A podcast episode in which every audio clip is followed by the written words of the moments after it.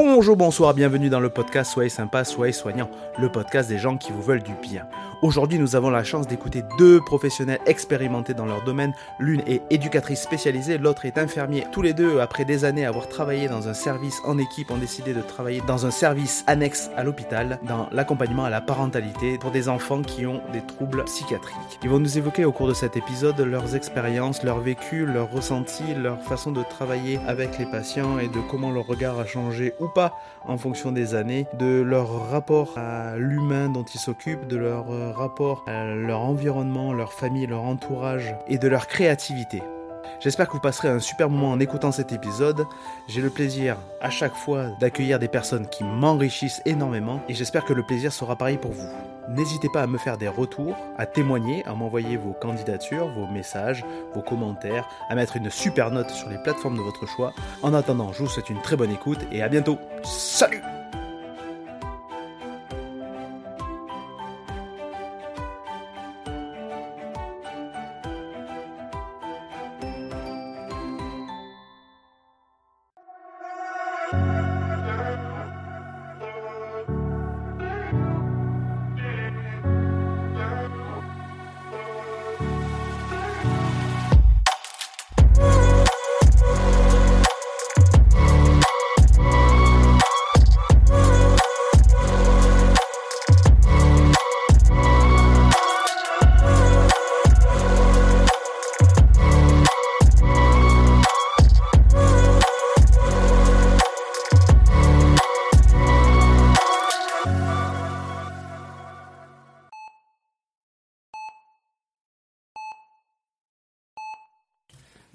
à enregistrer. Je vais vous lire les textes de chansons, de deux chansons traduites en français. Une qui va être connue et une un peu moins. Ok Ça dépendra de ce que vous connaissez ou pas comme chanson. Tout le monde doit vivre ensemble. Toutes les personnes doivent comprendre. Alors aime ton voisin comme tu aimes ton frère. Allez et rejoins la bande. Bien, tout ce dont tu as besoin, c'est d'amour et de compréhension. Sonne la cloche et fais-le savoir aux gens. Nous sommes si contents et nous le fêtons. Viens et montre tes sentiments. L'amour est tout, eh bien l'amour est tout. L'amour est tout, n'entends-tu pas l'appel? Oh, l'amour est tout ce dont tu as besoin. L'amour est tout ce dont tu as besoin au bal des papillons. N'es-tu pas content que nous soyons tous ensemble, au bal dans la nature? Et bien que nous portions des visages différents, personne ne veut se cacher. L'amour est tout, l'amour est tout. Et c'est facile, oui, c'est si facile au bal des papillons où l'amour est tout. Et c'est si facile. Tout ce dont tu as besoin, c'est de l'amour et de la compréhension. Sonne la cloche et fais savoir aux gens, nous sommes si contents et nous le fêtons. Allez, montre tes sentiments.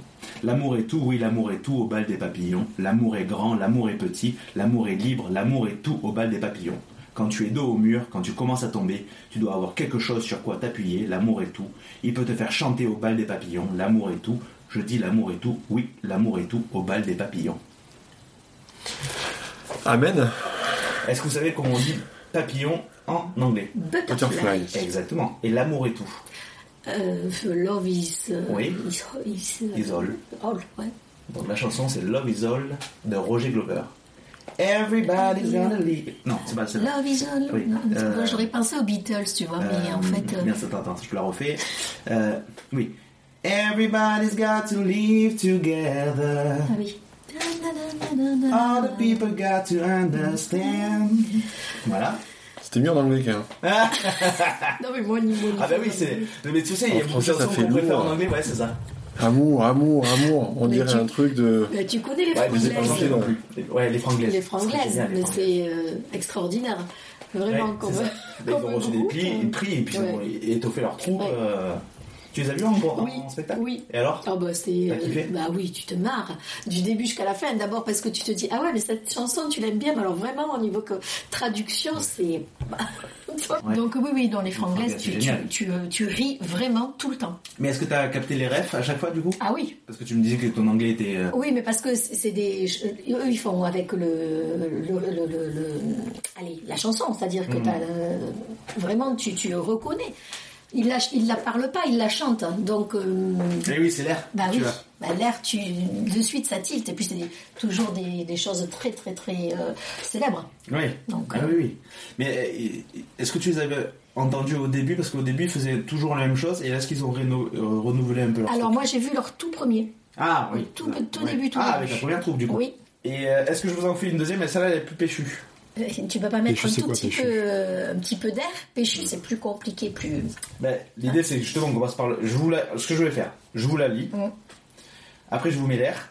Et après, je vous dis ce que c'est. Allez, ça marche. On doit tous vivre et on finira tous par mourir. On doit tous vivre, je pense que tu sais pourquoi. Parfois tout va si bien et puis les choses se compliquent. Mais quand tu es dans mes bras, mon amour, alors tout le reste disparaît. Oh yeah. Tu mets un peu de flow. on doit tous vivre et on finira tous par mourir. On cherche tous à s'amuser. Je crois que tu sais pourquoi. Hier, j'ai vu un type au coin de la rue. Il arrivait à peine à faire ses lacets, mais il avait un harmonica et une guitare en bandoulière et il savait comment jouer le blues. Oh yeah. On doit tous vivre et on finira tous par mourir. On cherche tous à s'amuser. Je pense que tu sais pourquoi. J'ai l'impression d'avoir vu un million de soleils se lever. Elle m'a dit si tu restes avec moi, je ne partirai jamais. Alors je me suis arrêté et je l'ai regardée. Elle m'a dit si tu restes avec moi, je ne partirai jamais. Parce que on doit tous vivre et on finira tous par mourir. On doit tous vivre avant même de savoir pourquoi. J'ai fait un rêve l'autre nuit, j'ai rêvé que j'étais seul, mais quand je me suis réveillé et que j'ai regardé autour de moi, 50 millions de chansons m'entouraient. Oh yeah! On doit tous vivre et on finira tous par mourir. On doit tous vivre avant même de savoir pourquoi. On doit tous vivre et on finira tous par mourir. On doit tous vivre. Tu dois vivre avant même de savoir pourquoi. Est-ce que vous avez une idée? C'est les années, euh, tu crois, tu, tu, Ah, tu peut-être, je sais pas. Moi, années- je Ah, connais donc, la version, une version plus récente, mais. Les, années yéyé, du coup. Alors, c'est anglais, hein. Vous vous en Et douterez. oui, oui, oui. Là, je trouve les paroles plus sympas. Un rocker? Oui. Un Du rocker. rock blues. The King, Elvis? Non, du tout. Non, j'ai pas. Là, je, je Alors, sache. je vais vous le mettre un petit peu. C'est juste une question. Ah oui, je cite en général parce que pour plus tard, si je le monétise le truc, il faudrait pas que je paye Ah, ben oui, eh ben oui. Donc je vous le mettrai, ça Faut j'enlèverai. penser à tout. Elle est moins connue celle-là. It's gonna leave, C'est pas, Voilà. c'est pas Dylan. Non. Le groupe s'appelle Amour. D'accord. Love. Everybody's gotta leave. Everybody's gotta leave. Voilà les deux chansons. Eh donc. ben. Trop d'amour aujourd'hui. Ouais. Ben c'est ça. On n'est pas très bon en blind test. Bon, c'était pas très grave, c'était juste pour faire le petit. Attends, c'est dimanche matin, on est sans alcool. Un peu dur aussi. C'est bon, ça va? Très bien. Très bien. Alors je commence. Bonjour, bonsoir, bienvenue dans le podcast Soyez sympa, soyez soignant. Le podcast des gens qui vous veulent du bien. Aujourd'hui, j'ai l'immense privilège d'accueillir deux personnes de renommée internationale. L'un a fait du kiddle paddle sur étang sec, l'autre a inventé la cuisine chinoise faite par un ouzbek. J'ai l'honneur d'accueillir Franck et Nathalie. Bonjour, madame, bonjour. bonjour monsieur. Bonjour, bonjour. Bien sûr, c'est toi qui fais la cuisine. Bien On sûr. d'accord. Eh oui, ah oui. Ah, La question des genres, euh, les stéréotypes, attention. genrés, c'est Attention ça. avec Nathalie, c'est vrai. Du coup, tu es sur un lac, Je suis euh, sur un un lac lac sec, euh, sec. Bon, je sais pas. sur un paddle, très bien. D'habitude, je les prépare un peu. Là, cette fois, je suis allé un peu à l'impro. Du coup, je te vois beaucoup sur cette planche. Ah oui, Ouais. et moi je te vois bien en cuisine aussi. Bien sûr. Bien évidemment. Comment ça va aujourd'hui Très bien. Super. Mat- matinale. Matinale, oui, c'est vrai que c'est la première. Alors, je vous ai dit tout à l'heure, euh, je vous demandais comment vous alliez. Moi, j'avoue que c'est une première de commencer à 10h du matin. Donc, je me suis levé et tout, je me suis préparé. Mais j'ai, je, suis un peu, euh, je suis un peu encore dans les fraises. Il a fallu mettre le réveil en ce qui me Bon, concerne. Moi aussi. Ouais. Mais bon, un réveil à 9h, 8h30, 9h, ça va quand même. Ah, mais bon, Attends, dimanche. Donc, euh, est-ce que vous pouvez nous dire, pour être un peu euh, dans le vrai quand même, pourquoi vous êtes venu ici Moi, j'ai l'idée quand même de, de partager Ouais, nos expériences, ouais, nos angles de vue, que je sais déjà un peu à l'avance euh, différents ouais. sur certains points, et de rire aussi un petit peu quand même. Ok. Et est-ce que c'est parce que tu fais de la cuisine chinoise ou est-ce que c'est peut-être parce que ton métier est en lien avec le podcast? Euh, et bien les deux. Ah Ah, les deux. Et bim, dans tes dents. Bravo Euh, mais surtout pour ma, ma place de, de soignant, Euh, que je sais que on partage beaucoup euh, ici euh, derrière ce micro. Et d'où mon envie de, de partager, parce que les personnes que j'ai rencontrées sur ma route qui m'ont partagé leur expérience, leur, euh, leur motivation, leurs difficultés, ça m'a aidé beaucoup à grandir. Ouais. J'ai dit qu'aujourd'hui, euh, l'idée c'est qu'on, à nous trois, et plus euh, si affinité, on partage ces expériences-là. Mais est-ce que euh, on a quand même, à la fin de cet épisode, on aura résolu pas mal de gros problèmes existentiels euh, liés au métier des soignants? Et j'espère que non. Ah, Ça serait euh, trop facile. j'avais un peu cette ambition, je t'avoue. Hein. Non, je non. levais exprès ce matin tôt pour pouvoir Non. résoudre ça. Moi, j'y crois pas. Je me dis plus de de le continuer à, à le nourrir, euh, ce rôle de soignant, à le, le faire vivre et à le voir évoluer, Mm. des fois de près, des fois de loin. C'est ce que ce que j'ai en tête aujourd'hui. ouais. J'ai des patients une fois qui m'ont dit, euh, souvent même d'ailleurs, qui m'ont dit bah, si on n'était pas là, vous auriez pas de travail. Et vous n'êtes pas tout seul. vous n'êtes pas tout seul, monsieur. Donc il n'y a pas de chômage chez nous. Il n'y en a pas. Ouais. Mais est-ce que finalement on serait pas quand même content finalement s'ils n'étaient pas malades et qu'on n'ait pas besoin de soignants? On trouverait autre chose à, à soigner, à accompagner. Hmm. Ouais. Je, je m'adapte aussi au- à ce qui se passe sur la société. Il y a toujours du, du boulot. hein. Mm. Quand on a envie d'aider euh, les autres, il y a quand même beaucoup de boulot hein, Hmm. de manière différente. Alors, plus que effectivement à ta question, euh, est-ce qu'on ne serait pas content s'il n'était pas là euh, je, je- je crois que on trouverait, comme tu dis effectivement, Franck, euh, une autre façon d'aller vers, euh, vers du lien et vers, vers, vers le soin. Euh, c'est totalement euh, illusoire de penser une société euh, qui ne serait pas malade en fait, euh, au sens euh, de tous les mots qu'il peut y avoir de toute façon. Donc, euh, l'idée, effectivement, est-ce qu'on serait content Oui, sans doute, mais ça ne, ça ça ne peut pas. Ça- Alors je sais pas si c'est une question de content, en plus une question de est-ce qu'on serait soignant s'ils n'étaient pas là? Alors, est-ce qu'on serait soignant s'il n'était pas là? Je- Moi, je rejoins Franck sur l'idée qu'on aurait trouvé euh, un métier euh, euh, au- autour du lien, de toute façon. Voilà. Vous pensez que c'était dans vos gènes, entre guillemets, ou dans votre... avant de commencer un peu sur les présentations J'étais sûr que tu avais posé une question comme ça. Ouais, ouais, je, mais, sais, je prépare des questions pièges comme Et ça. je me suis levé ce matin avec ça en tête. Mais c'est ça, mais d'habitude Ah, je donc, pose tu y as déjà réfléchi Mais oui, mais parce que c'est aussi ma façon de me présenter. Après il m'a envoyé la question par texto, il m'a dit est-ce que tu peux me poser ça avant que je me présente afin que je puisse avoir mon script déjà dé- déroulé quoi. Euh, cette question-là, je l'aborde souvent quand je me présente euh, à des inconnus, dans une soirée, autour d'un repas, tout ça.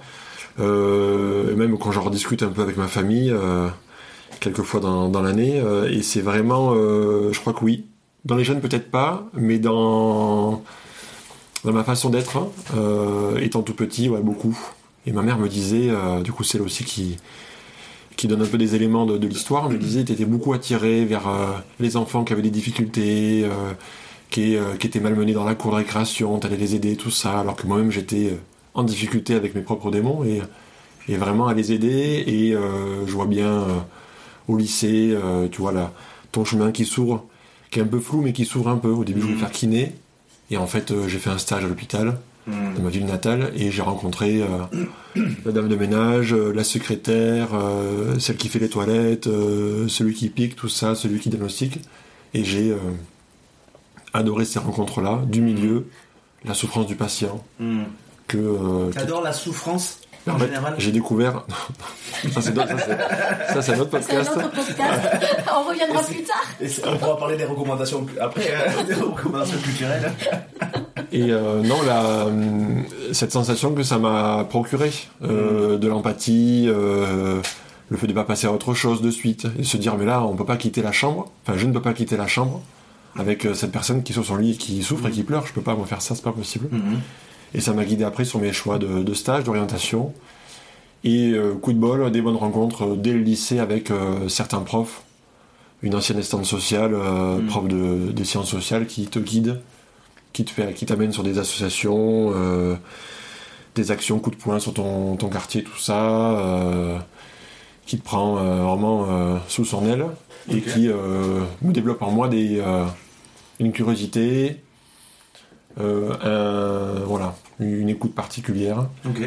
Et après, euh, voilà, Ok. c'est, euh, c'était un peu ça. Et après, rapidement, euh, dans mes stages euh, à l'école d'infirmier, Donc tu es infirmier. oui, tout à fait, depuis déjà, euh, depuis 2007, euh, durant mes études d'infirmier, euh, des stages où, euh, voilà, je, le soin technique, corporel, Mhm. organique, pur et dur, euh, c'était chouette, une belle découverte, mais ce que je ne ce que j'ai aimé par-dessus tout, c'était vraiment le dialogue avec le patient, Mm. la famille, Mm. mes collègues, Mm. et de sentir en moi des sentiments forts en me disant, mais là, euh, même si c'est le, le coup de rush pour l'infirmière qui fait son, son aile à elle toute seule, et qui me dit, allez, dépêche-toi, t'es un stagiaire un peu mou, un peu lent, tout ça, tu discutes beaucoup trop. Non, mais là, la dame, elle pleure toute seule sur son lit, elle a mal et on ne donne rien, on s'en va Mm. comme ça, je peux pas. Je peux pas. Mm. Et c'est ça qui m'a fait devenir, je crois, ce soignant-là euh, euh, aujourd'hui. J'ai 38 ans et, euh, et ouais, diplômé depuis déjà plus de 15 ans. Mm. Et acteur, je crois, avec la même énergie, j'espère. Et aujourd'hui, je me retrouve beaucoup dans cette envie de- d'aider différemment à chaque fois les personnes, de me Mm. dire, il y a les protocoles, il y a les obligations, il y a le management, tout ça, mais il y a autre chose derrière tout ça. Et Bah, tu t'es recréé quand même pas mal en 15 ans, non? Ouais, Mm. beaucoup, ouais. T'as fait beaucoup de. T'as varié beaucoup dans ton. Alors beaucoup de santé mentale, puisque euh, déjà pendant mes années de, sur le bord des- de l'école d'infirmier, euh, déjà en tant qu'aide-soignant, parce qu'en fait euh, au Mm. bout de la première année d'études validées, t'as un, un diplôme d'aide-soignant en fait, qui est euh, une équivalence, et donc à travailler déjà en psychiatrie, à faire le maximum de stages en psychiatrie, c'est-à-dire que là... euh, tous les, les endroits où je pouvais tomber euh, qui me ressemblaient, euh, j'y allais quoi. J'étais un peu des seuls à me battre d'ailleurs pour la psychiatrie à- dans mon groupe de potes à, à- à la fac là. Et donc vraiment quelque chose qui me qui m'a plu, des super rencontres, beaucoup dans les équipes, des gens qui m'ont beaucoup apporté. Et, et une fois diplômé, j'ai un peu bougé, mais je crois que ça a du sens parce que j'ai fait une clinique psychiatrique en périphérie là, euh, d'une grosse agglomération où, euh, où c'était euh, beaucoup de autour du traitement, Mm. des soins techniques, Mm. en santé mentale, hein, mais Mm. peu d'entretien, peu de participation, peu de, de lien avec les patients, donc ça me ressemblait pas. J'ai fait un an, je suis parti, et après j'ai fait les urgences. Je travaille avec une équipe de de nanas et de, de, de gaillards euh, vraiment euh, affûtés quoi, sur les entretiens, sur euh.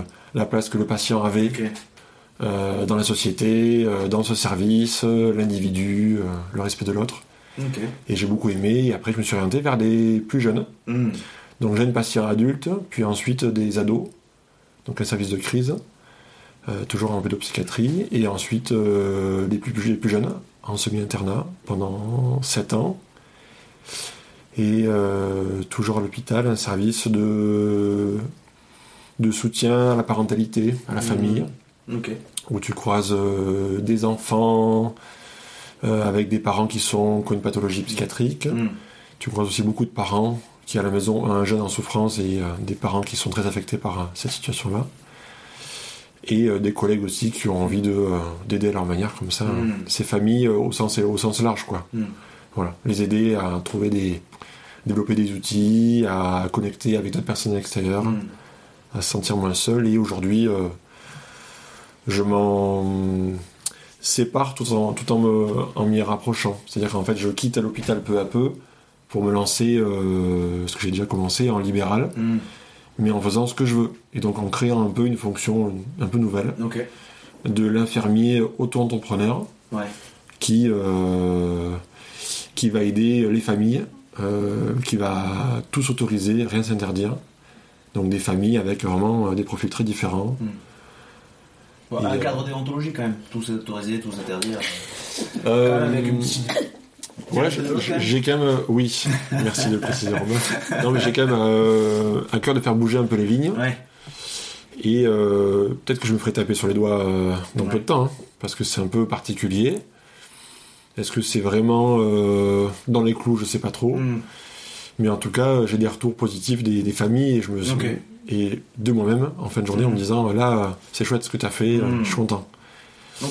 Ce que j'ai aussi à l'hôpital, Mm. où je travaille toujours à mi-temps aujourd'hui. Le Mais, temps de- euh, de, de- de- de prendre ton essor un petit peu en tant Oui. que euh, libéral. Oui, et aussi Mhm. pour la sécurité financière, pas se mentir, parce que se lancer c'est Ouais, un faut sacré inconfort au début. Travailler sur le bouche à oreille et tout ça, c'est Oui. quoi. Et puis tu quittes euh, quelque chose de, de carré, euh, t'es pas tout Mhm. seul, t'es salarié. Mm. Là tu quittes un monde, euh, enfin tu vas sur un monde un peu nouveau. Mm. Et, euh, et du coup, euh, ouais, j'aime beaucoup ce que je fais aujourd'hui. Euh, J'ai à cœur de le développer. Et, mais ce que, ce que je suis et ce que je fais aujourd'hui, c'est le résultat de toutes ces rencontres Ok. et Ouais, ces cheminements depuis, je crois, Ouais, tout petit. On en parlait donc au début. Je crois que je suis comme ça aujourd'hui parce que euh, ça a commencé tout petit. Et, euh, Ouais. et ces rencontres, euh, Nathalie en est une, Mm. qui m'ont fait beaucoup bouger. Mais bon, c'est super parce que du coup on est parti d'une petite digression, tu as réussi à embrayer sur la présentation et tout, donc c'est nickel, super. On aura l'occasion d'y revenir, donc à un peu à comment euh, maintenant tu te développes et comment Ouais. tu peux te déployer dans cette nouvelle structure que tu t'es créée toi-même. Parce que le thème du jour est la créativité, mais ça sera juste un fil conducteur, ça n'empêchera pas de poser des questions euh, inhérentes au podcast. Mais on va venir un petit peu d'abord à la présentation de Nathalie. Special guest. Special guest aujourd'hui. Alors en fait, euh, tu m'as tendu quelques petites euh, perches. Je vais revenir au lycée Hmm. parce que alors les jeunes, on en parlera. Au lycée de Franck ou au tien Au mien. D'accord. Au lycée, où effectivement tu, tu évoques euh, le fait que certains euh, profs ont pu te, euh, comme ça, t'orienter, en tout cas te donner des idées, etc. Moi, je me souviens très bien, en terminale, d'une prof de mathématiques qui, au moment où elle fait le tour de table pour savoir ce que nous allons faire après notre bac, et que je lui dis, j'aimerais bien être éducatrice spécialisée, elle m'a dit, sans commentaire. Et là, je me suis dit, tiens, c'est quand même intéressant de voir comment euh, ce métier d'éducateur spécialisé euh, peut être euh, perçu dans les années. Donc, moi, j'ai eu mon bac en 88, en- pardon, en 87. Donc, euh, c'est quand même intéressant. Dis, Tiens, là, il y a quelque chose peut-être à aller chercher. Hmm. Et puis euh, bah là pour le coup pour en revenir, alors sans parler des gènes, mais en tout cas oui en parlant de, euh, de, de ma propre éducation, euh, si je fais un peu le bilan de ce que je suis devenue et de ce que ma fratrie est devenue, euh, j'ai une toute petite anecdote. Quand j'ai commencé euh, à travailler dans un lieu donc euh, en pédopsychiatrie, hein, en semi-internat, euh, j'ai été accueillie par une éducatrice spécialisée et au, au cours de notre discussion, j'apprends que son frère aîné est enseignant, que son second frère est infirmier psychiatrique et qu'elle est elle-même éducatrice spécialisée. Et il se trouve que c'est exactement le, le schéma familial. Mon frère aîné est enseignant, mon frère second est infirmier psychiatrique et je suis éducatrice spécialisée. J'ai trouvé que c'était quand même euh, intéressant de, de- du coup de réfléchir et de croiser euh, l'éducation qu'on reçoit avec ce qu'on devient. Euh, et voilà, donc je, je peux témoigner que mes parents ne sont pas du tout dans le secteur, dans, dans le lien, hein, euh, pas du tout. Euh, pour autant, ma maison, quand j'étais petite et adolescente, était toujours ouverte aux 80 à tout un tas de, de personnes. Et je crois qu'on n'en sort pas complètement euh, sans aucune trace sur ensuite les métiers euh, qui, voilà, qui nous portent. C'est-à-dire qu'ils faisaient un peu de social, tes parents Alors mes parents Ils non, faisaient étaient très qui impliqués, non, étaient très très impliqués au niveau sportif. Euh, c'est ça, d'où le, d'où paddle, effectivement.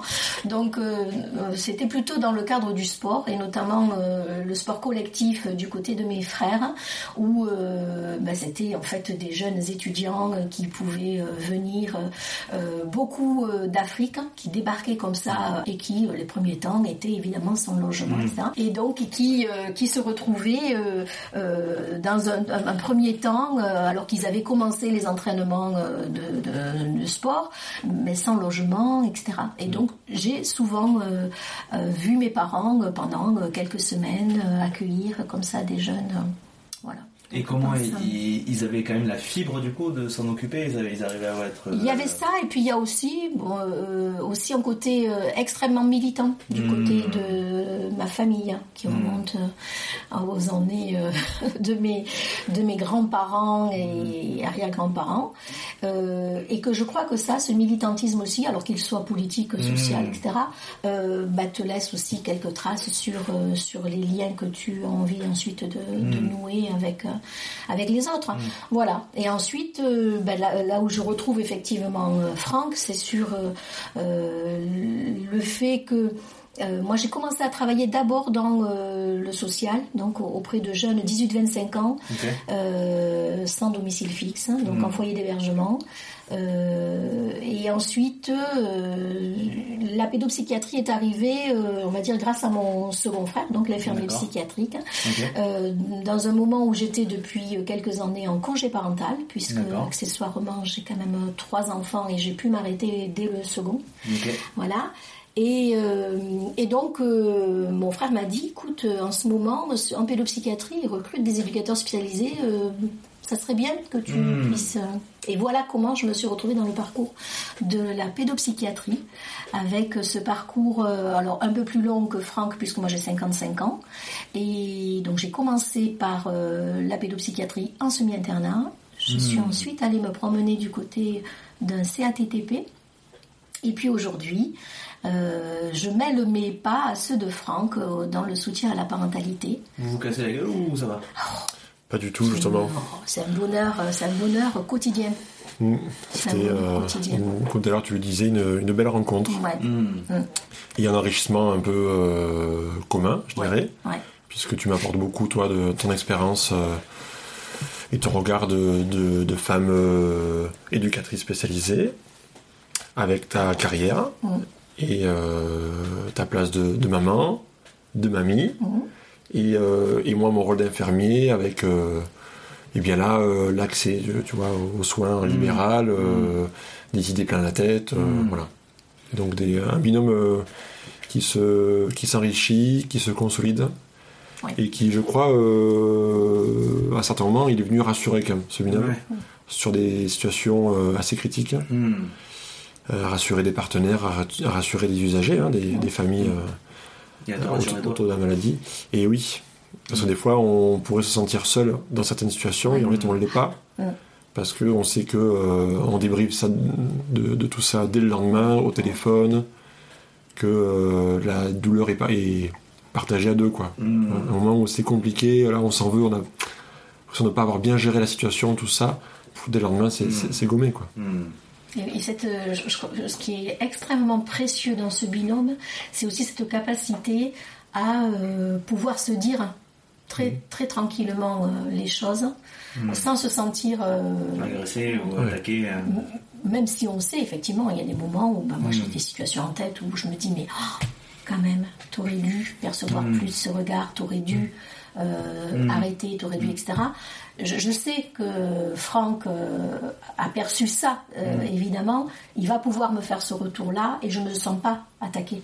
Et ça, c'est extrêmement précieux. Parce que dans votre unité, vous êtes que tous les deux? Et oui. Il n'y a pas de médecin, il n'y a pas de cadre, il n'y a pas si, de. Si. si, si. Mais au, Au quotidien, au on est quotidien, on n'est que tous les deux. Ah, D'accord. Sur oui. nos, nos- Oui, vous êtes vraiment nos la- missions. les personnes référentes Ouais. de l'un et de l'autre. Et on est très Oui. autonome hein, dans notre Oui. organisation. On pourrait dire que par rapport à d'autres soignants de santé mentale ou d'ailleurs, on est des soignants assez isolés Mm. dans nos missions. Mm. Euh, on sait trouver le soutien quand il y a besoin, Mm. mais on est autonome, on nous fait confiance, mais on est assez isolé. Et quand tu dis que des fois on peut se dire l'un à l'autre les choses, euh, tu vois, se faire un peu des critiques ou des retours, ça pourrait être une, euh, un sacré risque. Ouais. T'es deux dans ton équipe, Hmm. tu te mets euh, l'autre, tu le froisses, tu te le mets à dos, Mm. tes journées elles sont compliquées Ah après. bah oui. Ouais. Parce que dans une équipe, euh, il, peut y, il peut y avoir des fois euh, des moments où tu as des, pas des clans, mais tu vois, euh, des affiliations, où toi, euh, on est, euh, on, se- on est un peu potes, on s'entend bien, on partage la même activité, même angle de vue. Lui là-bas, écoute, bah, je le subis aujourd'hui, c'est pas grave. Mm. Là, en fait, à deux, tu peux pas faire ça. Parce que vous êtes euh, tous les deux dans les mêmes locaux toute la journée ou vous êtes amenés à aller voir les familles et compagnie et tout ça? Non, Alors on a, les- on a, sépare pas trop. ouais c'est ça. Bon on est, euh, on a Nathalie a des missions euh, en plus des miennes. Hmm. donc je te laisserai en parler. Et, euh, mais quand même, on partage quand même beaucoup de choses, même ce qui se passe en dehors de nos missions euh, Mm. partagées. Euh, par exemple, moi-même, quand j'ai des, des missions en libéral, Ouais. alors sans rentrer dans les détails, parce qu'on respecte le secret euh, professionnel, mais de lui en toucher un mot en disant bah là, j'ai une nouvelle famille, euh, là, je rencontre une difficulté, qu'est-ce que t'en penses c'est, euh, Et ça, c'est le- pour le coup le partage Hmm. et l'enrichissement, il est, il est là, quoi. Et toi, ces missions, c'est quoi? Alors moi, les missions euh, que je, je peux avoir effectivement en plus, c'est des missions que Franck a menées, lui, hein, pendant Mhm. des années, euh, et qui sont autour des groupes, des groupes euh, donc d'accompagnement, toujours dans le cadre d'un soutien à la Mhm. parentalité, donc des groupes de parents et des groupes de familles d'accueil. Voilà, que j'anime maintenant, les familles d'accueil, depuis un bon nombre d'années, et sur des groupes parents, voilà, depuis quelques temps maintenant aussi. Bon, groupe euh, passionnant. Est-ce que c'est des Voilà. sortes de formes de groupes de parole? Alors, ce ne sont pas des groupes de parole, ce sont des groupes euh, où on va travailler sur les habilités parentales euh, autour de programmes spécifiques. Donc, il y a un nombre de séances, il y a un nombre Mhm. d'heures qui, est- qui est dédié effectivement à ce travail-là. Euh, bien évidemment que, on, on se le dit bien souvent avec Franck, le programme et les outils qu'on transmet Mhm. ne sont que des prétextes hein, à, à- au dialogue, Ouais. à l'échange, Ouais, ouais, ouais. à la dynamique de groupe. Ah. Et, et ce que viennent chercher aussi euh, les parents, même s'ils ne le savent pas au tout début, euh, c'est combien euh, il est rassurant de, de ne plus se sentir seul Mmh. sur des problématiques qu'ils rencontrent au quotidien. Mm. C'est se dire, ah ben tiens, en fait, autour de cette table, les autres vivent aussi des choses Ouais. aussi difficiles. Et c'est ça qui fait que ces groupes sont si euh, euh, passionnants et porteurs pour les parents, Mm. euh, qui, qui attestent chaque fois en fin de parcours d'un mieux-être.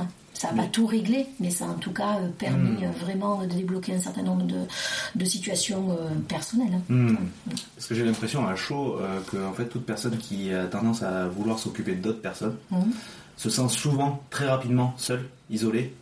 Euh, des parents aidants, par exemple là, le, le cas de, de Johanna et Christophe dans un précédent épisode où ils parlent de leur isolement entre guillemets dans la façon de comprendre euh, leur euh, fille Mhm. qui se développe dans sa maladie et compagnie. Bon, ils ont eu de la chance parce qu'ils ont eu, enfin, entre guillemets, ils ont eu de la chance parce qu'ils ont été, ils ont eu des, des rendez-vous assez rapides et compagnie, mais quand même pour comprendre et leur fille et l'expliquer aux autres, et tout comme ça, ils se sentent souvent un peu démunis.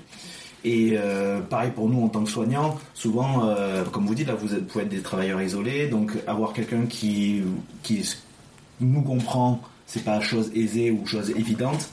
Euh, même nous, quand on est dans une équipe, apprendre à communiquer sur une situation ou sur une façon dont on ressent euh, euh, un cas, euh, c'est pas évident et c'est pas inné, même quand on est formé et compagnie. Donc j'ai l'impression ouais, que c'est vraiment un travail intéressant à faire et donc travailler pour les familles qui sont pas du tout euh, au premier, au pri- de prime abord, euh, comment dire, éduquées à- aux soins.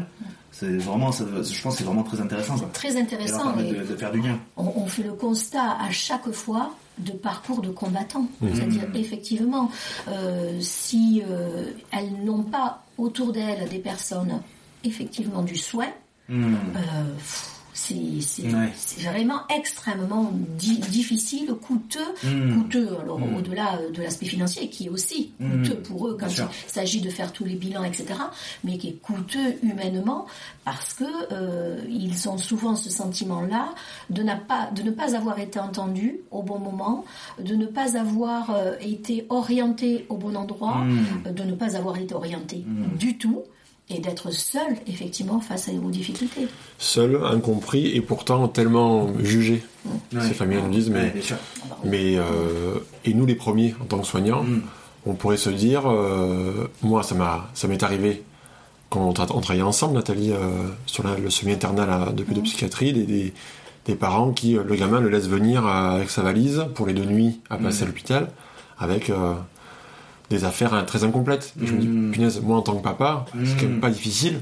Ouais. Mais en fait, cette maman-là, moi j'y suis allé à sa maison un jour en visite à domicile, pour le gamin, tout ça, avoir des entretiens, et je vois dans l'environnement dans lequel elle vit, Mm. donc il y a beaucoup de précarité, d'isolement, Mm. et euh, un gamin qui les trouble, mais prennent tellement de place, et, et ça te fait tellement humainement voir les choses différemment. Tu te dis, mais en fait, euh, ce parcours du combattant, j'y crois, et euh, alors je le vis pas, Mm. c'est important de se le dire, hein, qu'on n'est pas à votre place, Ouais. je ne le serai pas pour l'instant à votre place, et c'est pas le but. Mais par contre, je vous crois dans ce que vous vivez, Ouais.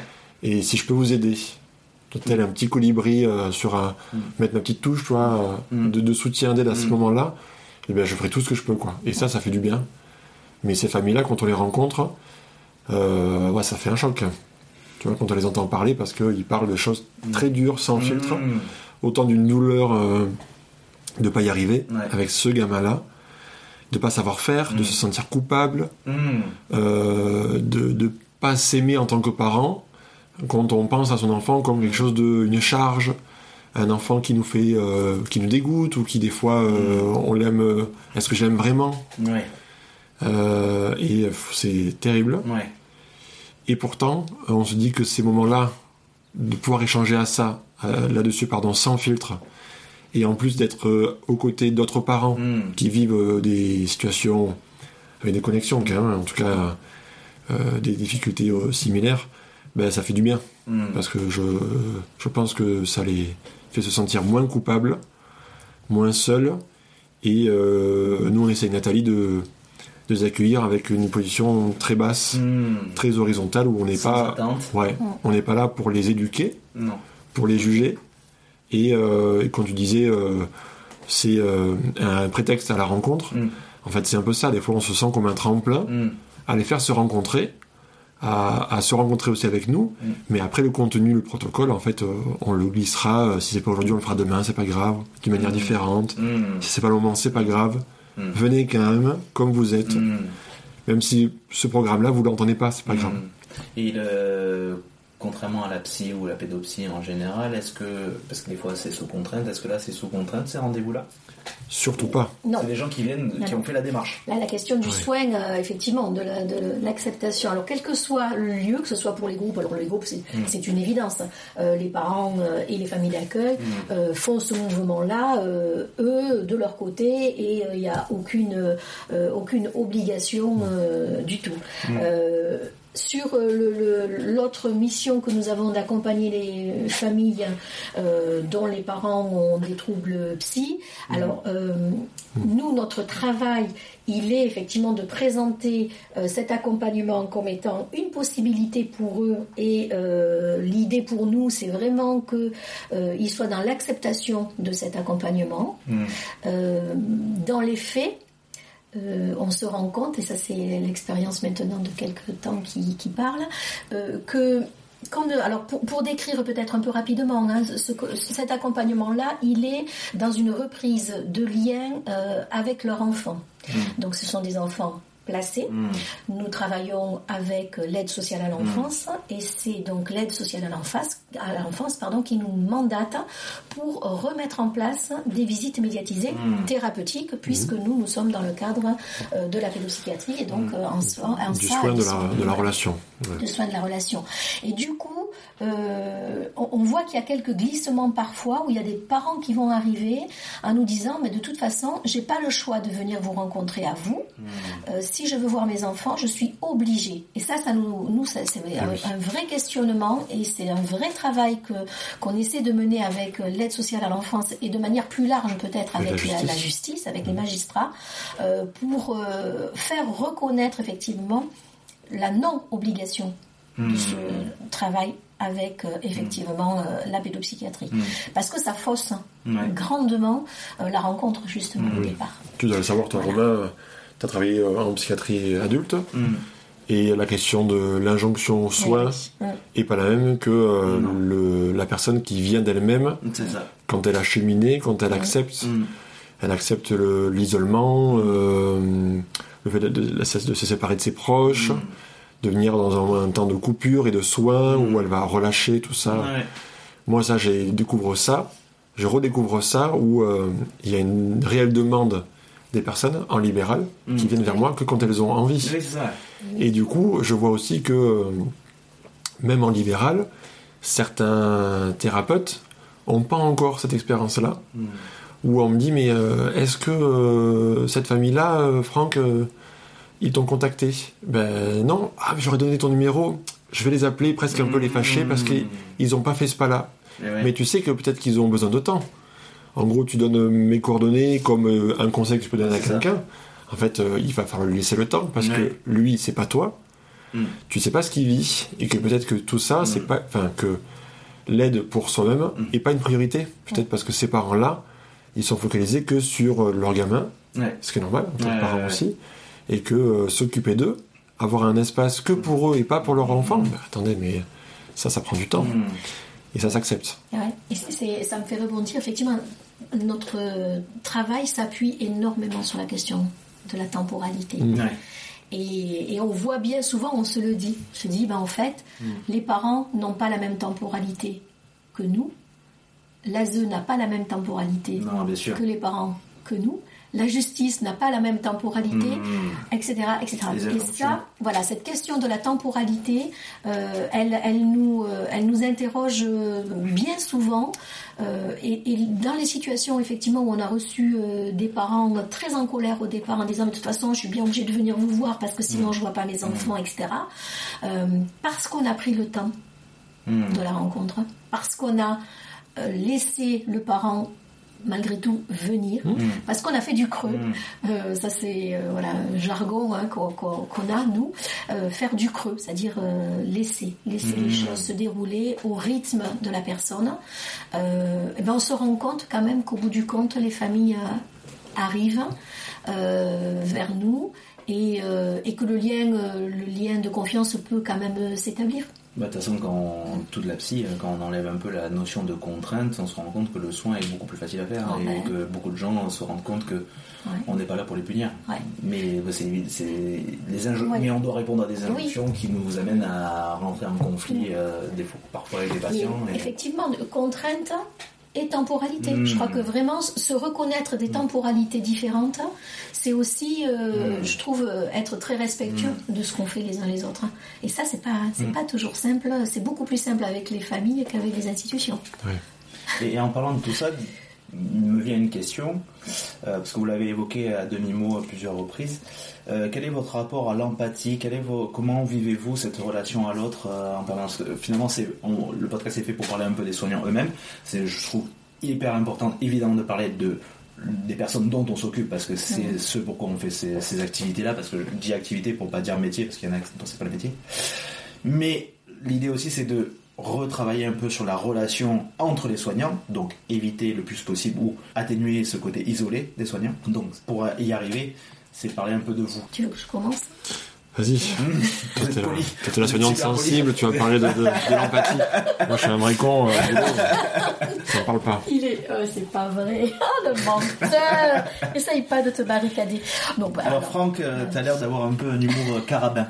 Carabin, je connais pas ce mot. C'est l'humour. euh, je, je, je pense que tous les soignants l'emploient à un moment ou à un autre, mais j'ai- me suis ra- je l'ai eu euh, il y a pas longtemps comme notion. C'est l'humour des médecins, tu sais, qui pour dédramatiser des situations, ils font beaucoup d'humour noir, beaucoup de. D'accord. Eh bien, on l'utilise, alors pas euh, l'humour euh, trash, hein, mais on utilise beaucoup l'humour dans le soin, t'en as déjà parlé hein, dans c'est notre podcast, Mm. et ça fonctionne bien. On l'utilise Oui. beaucoup avec Nathalie. Bon, là, c'est une connexion qu'il faut avoir à deux. Hein. T'en as qu'un qui le fait sur les deux. Ça être lourd. oui, oui. c'est lourd. En fait, je vais te faire une blague, quoi. Bon, Non, ça on- marche très bien. Et même dans On le comique de répétition d'ailleurs. c'est vrai, On peut être pas mal. c'est vrai. Euh, l'empathie, ouais. l'empathie, euh, je, je- je crois que c'est ce qui nous, ce qui nous porte aussi, hein, Ouais. clairement. Enfin, moi, je, Franck euh, peut en attester. Euh, moi, il y a des situations euh, pour lesquelles euh, les larmes sont bien souvent là, euh, retenues, parfois pas possible de les retenir. Euh, pour autant, je me sens pas en situation de, alors surtout pas de faiblesse, mais euh, en vraie situation d'humanité dans ces moments-là. Et, euh, et, et puis c'est comme ça. Enfin, je veux dire, je je vais pas euh, m'en vouloir parce que sur une situation, euh, voilà, je vais pleurer. Ça, ne remet pas en, en question la capacité que je crois avoir. Franck, tu me diras, de ne pas être euh, Mm. impacté en dehors de, de- du travail, en tout cas de ne pas être impacté au sens où ça m'empêcherait de fonctionner normalement dans ma vie au quotidien. Ça, je crois. Euh, mais pour autant, euh, quand je suis au travail, euh, si les situations me bouleversent, eh ben, elles me bouleversent. Ça a toujours été le cas depuis le début de ta carrière? Oui, T'as réussi toujours à pouvoir laisser transparaître ta, tes émotions sans te laisser Alors. déborder, comme tu dis? Oui, avec euh, peut-être euh, c'est assez rigolo parce Mm. que on en parlait il n'y a pas si longtemps que ça sur euh, la perception que, pouv- que pouvaient avoir euh, peut-être certains de mes collègues avec qui j'ai pas travaillé suffisamment longtemps euh, où euh, je, je pense que j'ai peut-être euh, par moment donné l'impression de quelqu'un euh, très rentre dedans et, et ce qui peut être aussi hein, de ma personnalité Euh, et, et- et à la fois aller au contact effectivement pour la rencontre avec avec des petits des, ou des, des mmh. préados, c'était aussi une façon d'entrer de, dans une relation mmh. sur quelque chose qui va clasher au départ pour après être euh, quelque chose de, beaucoup plus apaisé. Mm. Euh, et, j'espère effectivement que hum, voilà, certains, certains de mes anciens collègues n'ont pas gardé en tête uniquement le rentre-dedans, mm. mais ont aussi perçu euh, que derrière il y avait beaucoup de, de, maternage. Moi, c'est quelque mm. chose, quand je travaille en internat, pour moi, c'est une voilà, c'est un support à la relation qui me paraît évident. et puis plein d'autres choses aussi, beaucoup d'humour et, voilà. Mais tu as toujours eu l'impression de pouvoir laisser libre cours est peut-être une expression un peu trop vaste, mais euh, puis laisser transparaître des émotions quand tu avais besoin de laisser transparaître des émotions oui. depuis le début de ta carrière. Oui, je, je m'en suis. On t'a pas euh, formé à. Je te pose la question parce que moi, on m'a formé à ah justement à avoir une distance neutre mmh. qui n'est pas possible. Mmh. Mais surtout en psy. En soins généraux, je sais pas si les gens le peuvent, mais en tout cas, euh, j'ai déjà entendu d'autres me dire en soins généraux que bah non, s'ils avaient besoin d'exprimer une émotion, ils l'exprimaient euh, justement pour euh, montrer que c'est deux humains face à face. Mais la formation, en tout cas celle d'il y a une dizaine d'années, nous a mené à, à, réfléchir à la question de la distance, qui était il faut être le plus neutre possible, une distance physique calculée, une distance émotionnelle calculée, et quand vous avez des trucs à travailler, vous le travaillez après. Alors, en éducation spécialisée, peut-être que les choses se, se, travaillent de manière différente en formation. Euh, je pense qu'effectivement, euh, sans doute qu'on a dû avoir euh, des, des, échanges avec nos formateurs autour de qu'est-ce qu'est une relation éducative pertinente, etc. Comment se protéger. Voilà, etc. J'en doute pas. Je ne sais pas si je les ai oubliés ou pas. En tout cas, je n'ai pas l'impression que parce qu'on accède à sa propre émotion, mm. on ne se protège pas. Mm. En fait, euh, il me semble que c'est deux choses différentes. Mm. Voilà. Et puis des fois des, émotions calculées aussi. Moi je sais que par exemple, je peux feindre, j'entends, je feins la colère pour que l'enfant ah. entende. Ah bah ça c'est mon côté rentre dedans dont je parlais tout à l'heure. Mais je veux dire, fin, j'exagère un petit peu, je, je, oui, oui. je, sens une petite fibre, je l'utilise mais je ne suis pas fondamentalement en colère. Mmh, mmh, mmh, et des fois, je le suis vraiment. Mais euh, comme en joie et tout ça. Oui, oui, oui. Je, vois, je vois. Je fais ça à la maison, moi. Ah oui. Oh, merci beaucoup pour ce cadeau, ma chérie. Un joli dessin avec des coquillettes. C'est magnifique. c'est faux, c'est complètement faux. Et donc toi, ton rapport à Eh bien, euh, donc sorti d'un diplôme d'infirmier, euh, moi je me vois quand même beaucoup au début, euh, assez assez rigide avec mes propres émotions, c'est-à-dire assez contenu mm. euh, sur la protection de moi-même. Parce que la formation ou parce que toi tu sentais qu'il fallait que tu te protèges comme ça? Je crois les deux. Je crois les deux. Je dis pas que tous mes collègues euh, de formation étaient comme moi, mais il y a quand même quelque chose de, qui est passé quand dans le dans le protocole hein, qu'on nous a enseigné, c'est vraiment euh, la juste distance, la neutralité, tout ça. Mais aujourd'hui, ça me choque pas de la part de ma collègue et de me le voir faire aussi, de l'entendre dire à une famille, euh, un jeune que j'accompagne à domicile, euh, un parent que j'ai en consultation, de dire bah là, ça me touche beaucoup ce que vous mmh. dites ou ce qui se passe. Mmh. Tu vois, euh, une famille qui se retrouve un conflit qui est devant moi et ça me touche. Et donc, alors des fois, peut-être à moi le montrer, en tout cas, je vais le dire. Ça m'arrive qu'à avoir les, mmh. les larmes qui montent et que j'arrive à contenir, mais bon, pourquoi pas. Euh, et, de le dire, de pas m'en cacher. Et euh, je vois pas en quoi ça va m'empêcher d'être euh, toujours à l'écoute de ce qui se mmh. passe, toujours euh, à distance. Mmh. C'est-à-dire que je suis le thérapeute, je suis pas celui qui vient consulter. Mais tu vois, de peut-être de relier cette émotion-là à quelque chose qui s'est passé sur une autre famille, ou en mmh. disant, ben, tenez, ça, ce que, ce que vous vivez, ça me rappelle des choses de mon côté peut-être que je vais pas raconter, mais je dis ben ça, voilà, ça me touche. Mm. Et, euh, et après de revenir sur le fait de driver l'entretien, tu vois, de mm. pas me laisser non plus mm. effondrer. Et des fois aussi toucher euh, par quelque chose qui s'est passé au boulot et de ramener ça à la maison, que tu as en tête sur plusieurs jours, sans forcément euh, que ça m'enlève ma place de euh, d'époux ou de papa à la maison, tu vois, à continuer mes activités, mais Ouais. quelque chose qui t'a touché, qui t'a soit heurté, plutôt de manière négative en disant, ben là, euh, c'était le cas quand on travaillait beaucoup ensemble en internat avec les enfants ou avec les ados, quelque chose qui était très compliqué. Mm. Tu vois, il y a eu Mm. beaucoup de violence. Mm. Euh, Il y a eu euh, un gamin qui va euh, qui va dévoiler de la maltraitance physique, des attouchements, tout ça. Et là, bah, tu peux pas, tu vois, juste te dire bon, mon, mon horaire est fini, je pars Ouais. au boulot et, et j'oublie tout. Même si tu voulais te protéger de ça pour retrouver une harmonie à la maison, en fait, tu peux et ça reste quand même. Et ça, euh, je l'accepte. Mm. Que ça reste dans ma tête, je l'accepte. Et je- j'en parle. C'est aussi ma manière à moi de le traiter. J'en parle, euh, je le partage avec mes collègues, avec Mm. ma famille, qui, sans rentrer dans les détails et dans Mm. l'identité des personnes, mais de me dire, euh, bah, c'est mon boulot, c'est comme ça. Et ça me touche, et j'ai pas honte que ça me touche. Je le dis, et je peux aussi le dire à des jeunes diplômés, tu vois, que je crois sur ma route, en disant, mais ça, tu sais, là, que tu sois triste Mm. de ce que cette maman a raconté, Mm. en colère contre ce gamin qui Mm. t'a fait vivre aussi un moment très compliqué, tout ça, c'est normal, c'est pas grave. Mais par contre, ne le garde pas pour toi toute seule, C'est ça. ou que ça prenne pas trop de place non plus. Bah, Donc il de faut débriefer. euh, Ouais. Et euh, ces émotions-là du soignant, pour moi, euh, le travail d'équipe, c'est important pour ça. Et aussi les supervisions. Tu vois, les, l'espèce de, de réunions, euh, pour de- résumer ça, des réunions où, entre collègues, on va aussi parler de nos pratiques. On va Mm. prendre un peu du recul. Mm. On va nous aider à prendre du recul sur nos pratiques, quitte à critiquer ce qu'on a fait de bien, là où on a débordé, Mm. et dire, bon, mais voilà, en fait, ça fait partie de toi, Franck, c'est Ouais. normal. Voilà. Ça fait du bien. Ouais, je trouve qu'il faut euh, apprendre à déconstruire euh, pas mal euh, dans nos tafs Ouais. d'infirmiers. Euh, et puis, on- comme on est toujours de plus en plus dans des protocoles, dans des euh, justifications de ce qu'on nous fait, de ce qu'on n'a pas fait, euh, surtout ce qu'on n'a pas fait ou ce qu'on a mal fait, on doit toujours se apprendre à argumenter et compagnie. C'est pas évident en premier abord quand tu commences, quand on commence nos postes, de déconstruire ça.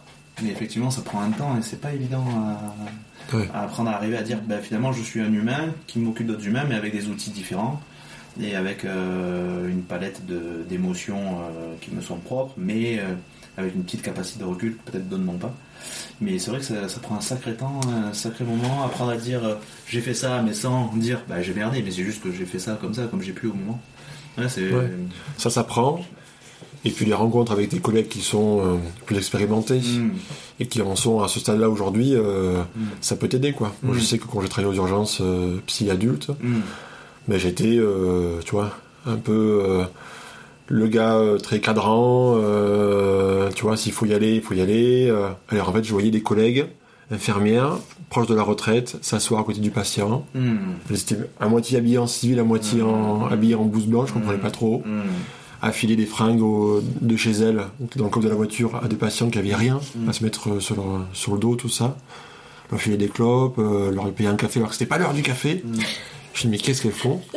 Et en fait, euh, tu comprends qu'en fait, euh, ben, l'entretien il se passe super bien. Mm. Euh, le patient il accepte tout après. Et tu te dis, putain, c'est pas allé, on n'est pas allé au casse-pipe avec Ouais. ça. Et du coup, ça te fait grandir, ça te fait voir les choses différemment. Et puis je pense que quand tu es ce soignant-là, j'imagine que par rapport à moi à l'époque, bah, tu rentres euh, chez toi avec, tu vois, un- une, une sensation différente, quoi. Mm. bien sûr Une sensation différente de euh, d'avoir accompli quelque chose de bien, Mm. d'avoir resté humain, resté humain. Je me fouille un peu. Et, euh, Ouais, et en fait, euh, tout à l'heure, quand on parlait, tu sais, du, euh, du, du chemin que tu euh, parcours pour Mm. devenir un soignante aujourd'hui, euh, éducatrice Mm. spécialisée ou moins infirmier, Mm. eh bien, quand j'étais en stage, je voyais comme des, des soignantes, Mm. des soignants, et je me disais, mais en fait, euh, je sais pas trop ce que je serai comme soignant, qui Mm. je veux devenir, mais je sais que je serai pas toi. Parce que faire ça, avoir ces mots-là auprès d'une famille et tourner le dos à un patient Mm. qui est par terre dans son pipi ou qui souffre, tout ça, je dis, Mm. pas, non, je, moi je serai pas lui, c'est pas possible. Ouais, c'est dur. Voilà. Et puis c'est des personnes qui n'ont pas forcément. Enfin, pour ceux, l'exemple que tu évoques et qui me fait penser à des exemples moi, euh, c'est des personnes qui n'ont pas eu la capacité de recul ou euh, qui ont eu les personnes qui leur ont dit euh, bah, peut-être qu'il faudrait que tu fasses différemment. Je, je sais que je suis avec mes qualités actuelles, j'ai des défauts, mais les qualités, je les attribue quand même à des gens qui ont su me dire à un moment tiens, il faudrait que tu vois les choses comme ça, ou que tu réfléchisses comme ça, ou que tu t'exprimes comme ça. Je sais que j'aurais pas eu le recul, forcément, euh, si j'avais pas eu des bonnes personnes à certains moments. Alors évidemment, il y a ma capacité de procéder à ça, mais euh, voilà, et je trouve que c'est important. Et je déplore quand je vois certains collègues qui n'ont pas cette chance-là, et que je vois s'enfoncer malheureusement dans des choses que je considère comme des travers. Évidemment, je suis pas parfait, donc du coup, j'ai pas la parole, j'ai pas la, vue hyper objective de, du soin, mais malheureusement, il y en a que je vois en souffrance en tout cas, et en souffrance dans le soin. Et je, je déplore le fait qu'ils n'ont pas eu les bonnes personnes ou eux les bons moments pour se dire, bah là, attends deux secondes, je prends du recul. Hein. Ce que tu dis, c'est vraiment une histoire de rencontre, hein. c'est-à-dire qu'il faut être à la fois soi-même en capacité d'entendre ce que l'autre a à nous dire. Ouais l'accepter. Euh, et, puis, euh, il faut que la personne euh, qui doit nous dire mm. quelque chose puisse le faire mm, aussi, se l'autorise.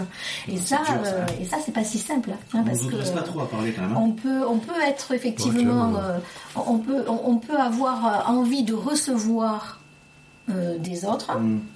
Là, je parle entre, collègues. Hein. On peut avoir envie de recevoir, on peut ne pas avoir envie de recevoir. Euh, et, la personne qui va effectivement dire quelque chose, euh, ben, euh, c'est très personne dépendante. Mm. Moi, je sais qu'il y a des, sans doute des collègues pour qui, avec lesquels plutôt, je n'aurais sans doute pas accepté de la même façon mm. qu'avec d'autres. Je, mm. pense à, un ancien collègue qui, pour le coup, alors tu vas j'anticipe déjà ce que tu vas répondre. C'est Romain? Mais non. non, mais qui me disait, qui me disait, non mais là, arrête de parler. Tu vois bien que ça sert plus à rien. Tu rebondis pas là Parce que je m'attendais à ce qu'ils me disent ça t'a pas, servi à grand chose. Hmm. Euh, mais pour dire que cette personne-là, quand elle me le dit, hmm. cette personne-là, hmm. je l'entends. Je l'entends dix mille fois. Ah, c'est une évidence. Non, c'est ah, bien plus ancienne. Je te rappelle que nous n'avons pas tout à fait le même âge. 50 oui. Donc, euh, je, crois que c'est ça aussi. C'est comment on est capable de recevoir et de qui on le reçoit. Oui, ça. Voilà. Et ça, c'est important. Et moi, ça fait rebondir avec, euh, ben, mm. euh, là, aujourd'hui, euh, je pense que notre binôme, il marche aussi parce qu'on est capable de recevoir l'un et l'autre vraiment les choses très, très sereinement. Et parce que vous avez eu un process tout au long de votre carrière qui vous a permis d'arriver à ce point-là où vous pouvez communiquer. Je pense. Parce que je me rends compte, que, mm. je disais tout à l'heure qu'on n'est pas autorisé à parler parce que je pense que c'est une culture tacite dans certains, dans certains services dans certains hôpitaux, certaines cliniques, où grosso modo on doit suivre le soin point sans trop euh, le, questionner, sans trop le critiquer. Et puis il y a des clivages quand même qui se font malgré tout, pour mille raisons, managériales, euh, euh, fatigue, épuisement, tout ce qu'on veut. Et je trouve que comme c'est un métier qui nous met souvent sur... qui, qui touche souvent notre code sensible, il est difficile par moment d'entendre quand quelqu'un nous dit ben là il faut que tu recules parce que ça veut dire une charge mentale supplémentaire et donc se questionner. Donc il y a plein de choses qui amènent à qui compliquent la, capacité d'introspection et la capacité de communication avec les uns et les autres. Et euh, je trouve difficile dans certains services de pouvoir dire à la personne bah, tiens là t'as mal fait. Mais paradoxalement je trouve ça encore plus difficile de dire là t'as bien fait. Je trouve que c'est une communication qui mmh qui, s'apprend en fait. Ça, ça, passe, ça prend un sacré temps avant d'arriver à communiquer.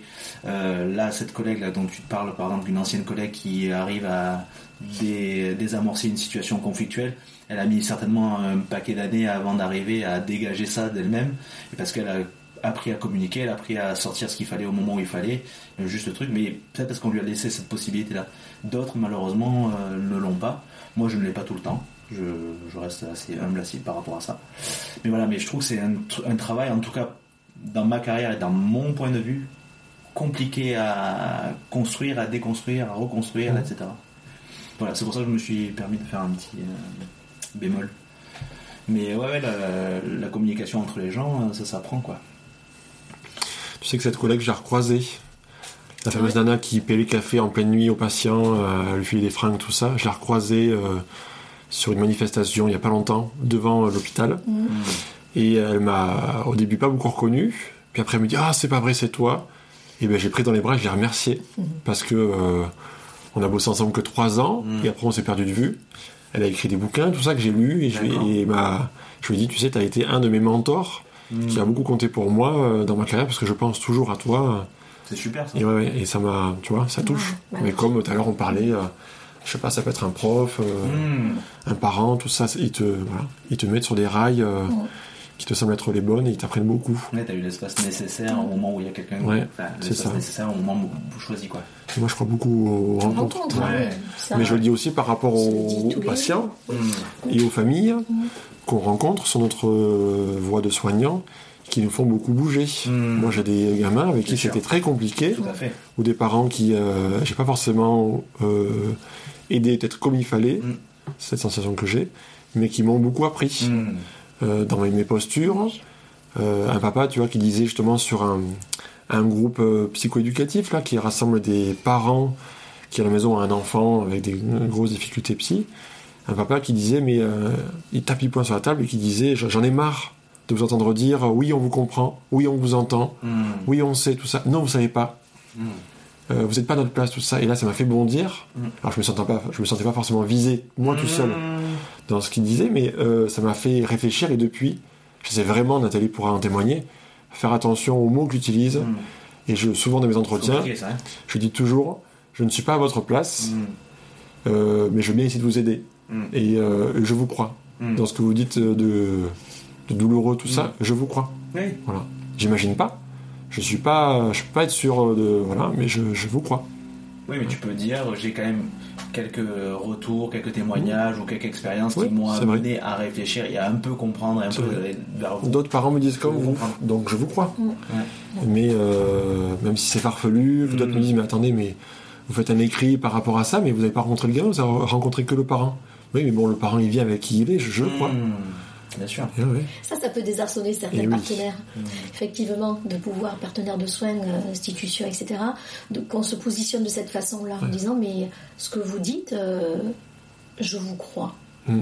Les parents euh, sont surpris parfois, Ouais. Oui. effectivement, parce que c'est pas du tout ce qu'ils reçoivent habituellement. Mm. Où euh, on va être beaucoup plus suspicieux, où on va remettre en, en Mm. question, on va euh, discutailler, etc. Et je crois que le préalable à la rencontre, c'est bien effectivement Ouais. de se dire qu'on on, on vous, on vous croit et, euh, et croyez-nous aussi dans l'idée qu'on va euh, travailler Mm. ensemble, faire équipe pour que les choses euh, s'améliorent. Et je crois que ça, ça rejoint complètement euh, ce que tu évoquais tout à l'heure de la question de, de comment on se positionne en tant que soignant euh, face aux patients. C'est-à-dire, est-ce qu'on est euh, dans une position de, alors je ne veux pas utiliser les gros mots, hein, de toute puissance, mais plus de sachant Ah oui, puis on a une ascendance. hein. voilà. Et ça, ça c'est intéressant euh, de pouvoir effectivement euh, euh, mettre de côté cet aspect-là. Mm. Moi, je m'en suis beaucoup rendu compte dans les entretiens euh, avec euh, les médecins, Mm. y compris moi, Mm. quand j'étais patiente, face à un médecin, où on, on voit le poids de la parole effectivement sachante de la parole scientifique, etc. Et, et je trouve qu'on a tout à gagner dans nos métiers, à nos niveaux, infirmiers, éduques, de vraiment euh, être dans cette position basse pour accueillir ce que l'autre a à nous dire. Et ce que l'autre a à nous dire, on le croit. Voilà. Et je crois que ça, c'est un préalable à, à toute rencontre, à mon avis, de qualité.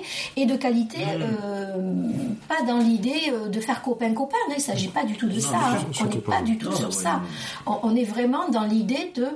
On part avec un préalable qui est... Ben, on va se raconter, voilà, racontez-nous, on vous croit dans ce que vous nous racontez et on va voir comment. On n'a pas de baguette magique, hein, mais c'est ensemble qu'on va construire effectivement euh, l'accompagnement. Et puis on n'est pas là pour avoir la vérité, on est là pour ça. avoir leur vérité à eux, même si nous, des fois ils nous ils essaient de nous euh, corriger deux trois trucs. Nous notre intérêt c'est pas tellement de Oui. de démêler le vrai Oui. du faux, mais plus de trouver une solution pour qu'ils souffrent moins quoi. C'est ça.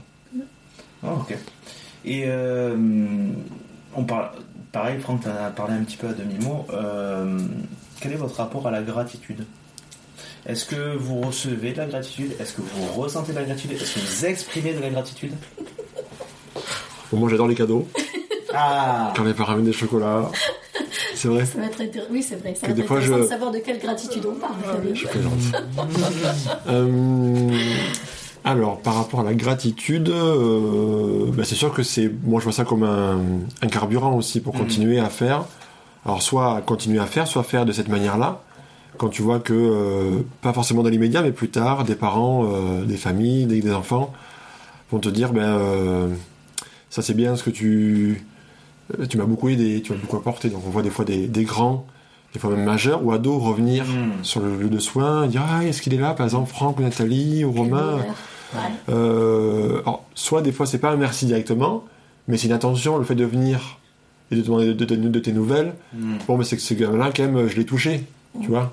Euh, à un moment donné, euh, dans sa, dans son parcours de vie, j'ai dû lui glisser quelque chose qui, je sais pas, un mot, une idée, tout ça, euh, qui a pu l'aider à ce moment-là, l'accompagner.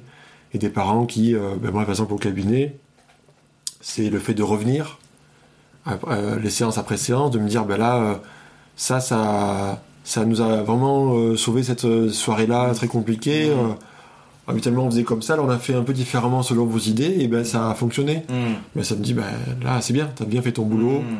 Ou ça me donne vraiment envie de revenir, euh, de faire, euh, de continuer à faire avec la même énergie. Des parents qui m'envoient d'autres parents, tu vois, le bouche, tu me parlais du bouche à oreille. euh, ben, ça c'est, pour moi, c'est un gage de confiance ou de une reconnaissance de, euh, de ce que je suis. Ouais. Euh, quelqu'un qui justement, euh, je sais pas, a réussi à les accueillir tranquillement, à être à l'écoute suffisamment. Je me dis que ça, ça, ça me suffit déjà.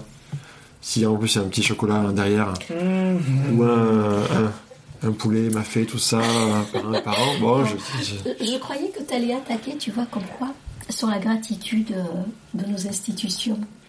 Ah, je suis presque plus, tu sais, je, je De toute façon, suis- le, le terme, le terme est assez vaste. Hein, Bien sûr. métier, Mais c'est oui, comme mais le oui. concept. Pardon, Après, bien sûr, qu'il a la, la reconnaissance et la gratitude de nos, déjà de nos collègues, Mm. qui comptent beaucoup parce que, euh, alors je vais voir un peu les choses un peu différemment.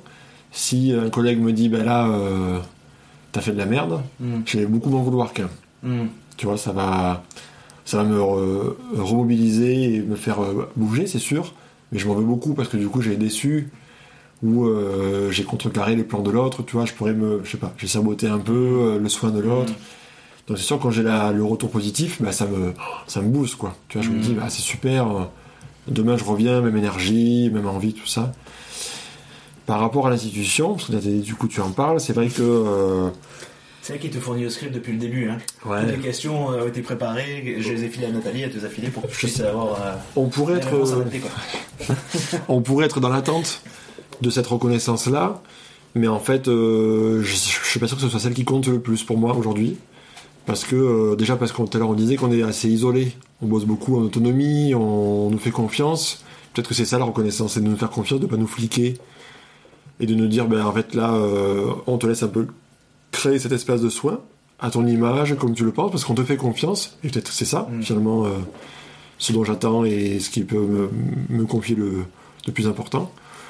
Après la reconnaissance de dire ben euh, merci pour ce que tu as fait ou euh, on te nomme dans cet article parce que tu as fait du bon boulot tout ça. Bah des fois ça touche un peu quand c'est pas le cas mais bon après euh, ça passe plus vite que enfin pour moi celle qui me touche le plus c'est comme celle des usagers, Mm.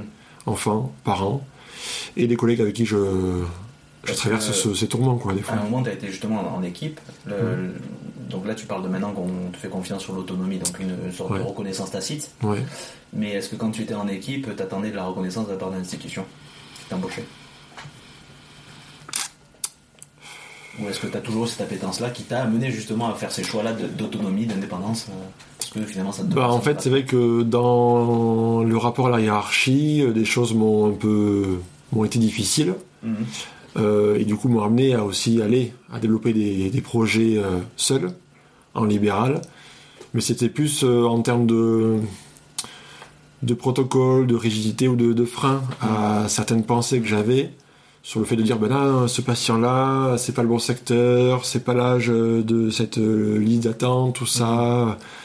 Il faut attendre. Non là on là t'es en congé là tu peux pas. Ça me saoule parce que j'ai envie d'aider quelqu'un là à ce moment-là. Ça me paraît pertinent de le faire maintenant de pas attendre six mois quoi et euh, mais après en termes de reconnaissance donc c'était plus là, une envie de faire autre chose de mon côté pour euh, enlever ces freins là mais après euh, ça m'a pas empêché de bosser quand même euh, au sein de l'équipe ou aux côtés de, ces, de cette hiérarchie-là, Mm. même s'il n'est pas une reconnaissance directe. Ou des fois, tu sais, elle est, euh, elle est un peu morcelée. hein. Il y a quelqu'un qui va te dire un peu en off euh, Merci pour tout à l'heure, pour ton entretien, ton intervention, Mm. euh, cette- ce parent compliqué en entretien, tout ça. Mm. Mais après, le reste du temps, euh, va rien te dire sur ce que tu fais déjà de mieux, quoi. Bah, c'est comme ça, Hmm. c'est pas grave. La hiérarchie ne doit pas être le seul retour que tu peux avoir Ouais, dans ton travail Ouais. pour continuer à bien faire et à faire avec envie. Je pense que c'est, le reste est important d'aller piocher ailleurs. Déjà soi-même, ses propres, euh, le, le- le regard que tu portes sur, sur toi-même, et puis euh, bah, la société en général, quoi. Les gens que tu croises, euh, je sais pas, euh, la façon dont tu, euh, dont tu vas partager une idée avec un collègue, tu te dis, bah, tiens, là, ce collègue-là, ce collègue-là, ce collègue-là, pardon, je l'aime bien, je l'apprécie Mm. beaucoup, je l'admire, Mm. et en fait, il m'a fait un compliment, ou il m'a accepté dans son équipe, il m'a fait de la place, il m'a fait confiance, en fait, c'est Ça te valorise pas. sans me dire les mots, ça vaut des fois tout l'or du monde. Donc moi, je m'en suis satisfait comme ça, quoi. T'as mis du temps pour comprendre cette philosophie-là? Bah oui. Parce que tu disais qu'au début, c'était euh, t'allais un peu au, au front et Ouais, tu voyais tes collègues qui arrivaient à désamorcer. euh, Bien sûr que c'est difficile euh, au début parce que euh, t'as peur de mal faire, Mm. parce que t'es aux côtés de personnes qui, euh, eux, euh, ont l'expérience, Mm. ont la facilité sur le terrain, tout ça, ont les mots justes. Mais en fait, c'est pas, euh, t'es pas en danger à côté d'eux. T'apprends Mm. beaucoup et c'est cool, c'est Mm. très bien. Bah, si tu parles moins ou que tu fais moins, c'est, tu feras à ta manière. Et ce qui est important aussi, c'est d'accueillir un nouveau collègue dans son équipe, même s'il a moins d'expérience que toi. Il est tout neuf hmm. mais de le, le faire venir avec euh, qui il est, parce que ça Mm. peut vraiment te- t'enrichir Mm. toi aussi. Si t'as, euh, je sais pas, 30 ans de boîte, euh, Mm. lui il en a zéro, et bien écoute, euh, n'empêche que euh, ta façon de voir les choses, ton, Mm. ta culture, tout ça, ton, éducation, ben, c'est bien avec, Mm. c'est cool. Ça va faire bouger aussi, ça va nous faire bouger, ça nous fait du bien aussi. Et ça, c'est entre collègues. Mm. Par rapport à la hiérarchie, euh, ben, ça fait pas tout, quoi. Mm. Moi, je pense qu'il faut pas attendre que euh, leur retour à eux, Ok. En tout cas, pas un retour euh, explicite. direct. ouais. Hmm. Mais euh, je, euh, enfin, je, ça c'est peut-être mon côté un Militant, peu. tout ça. euh, non, mais un peu, un peu peut-être bisounours aussi. Ah. euh, de, moi, je, je C'est vrai que t'as un arc-en-ciel pense- dessiné sur le ventre. Je pense. euh, tu savais. Si tu savais. Je, je pense vraiment, euh, au fur et à mesure des années, Hmm. euh, que c'est aussi euh, sa propre, son, son propre rapport à soi-même, à, à la confiance qu'on se porte, soi, qui nous permet de dire c'est pas parce que mon chef me dit pas que c'est bien ce que je fais qu'elle ne le pense pas. Il y a un message, hein Il y a un message à adresser ou quoi? Je ne sais pas. Ouais.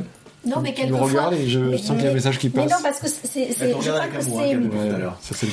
Je, je crois que c'est euh, voilà la, la question de l'implicite, hein. c'est-à-dire que je, je t'ai eu dit, ne doute jamais Hmm. de ce que ta hiérarchie pense de toi.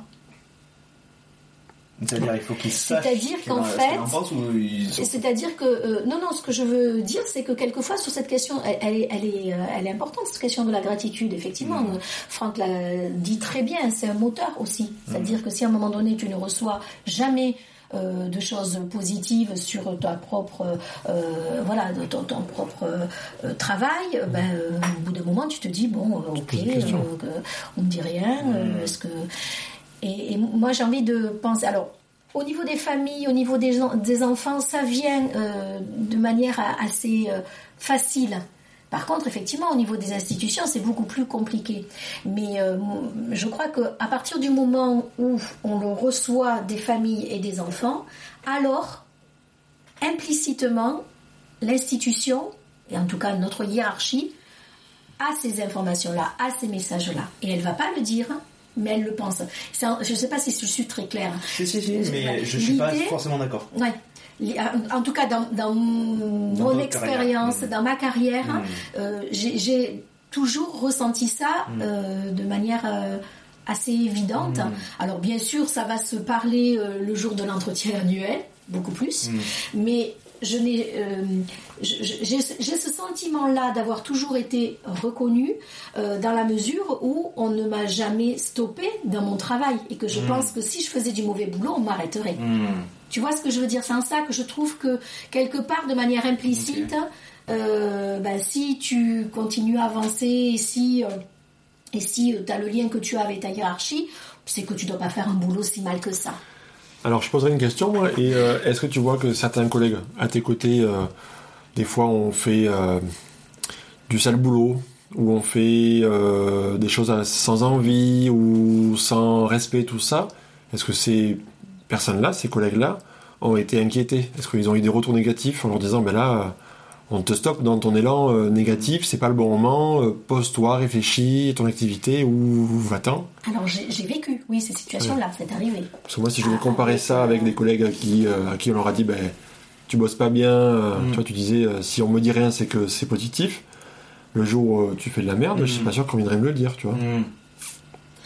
J'aimerais bien qu'on me le dise. Autant, euh, j'ai l'impression quand même euh, avoir vu dans ma carrière euh, des, entretiens, alors ne pas avoir entendu le contenu, mais avoir vu certains de mes collègues aller quand même à la rencontre, à la demande de leur cadre de santé.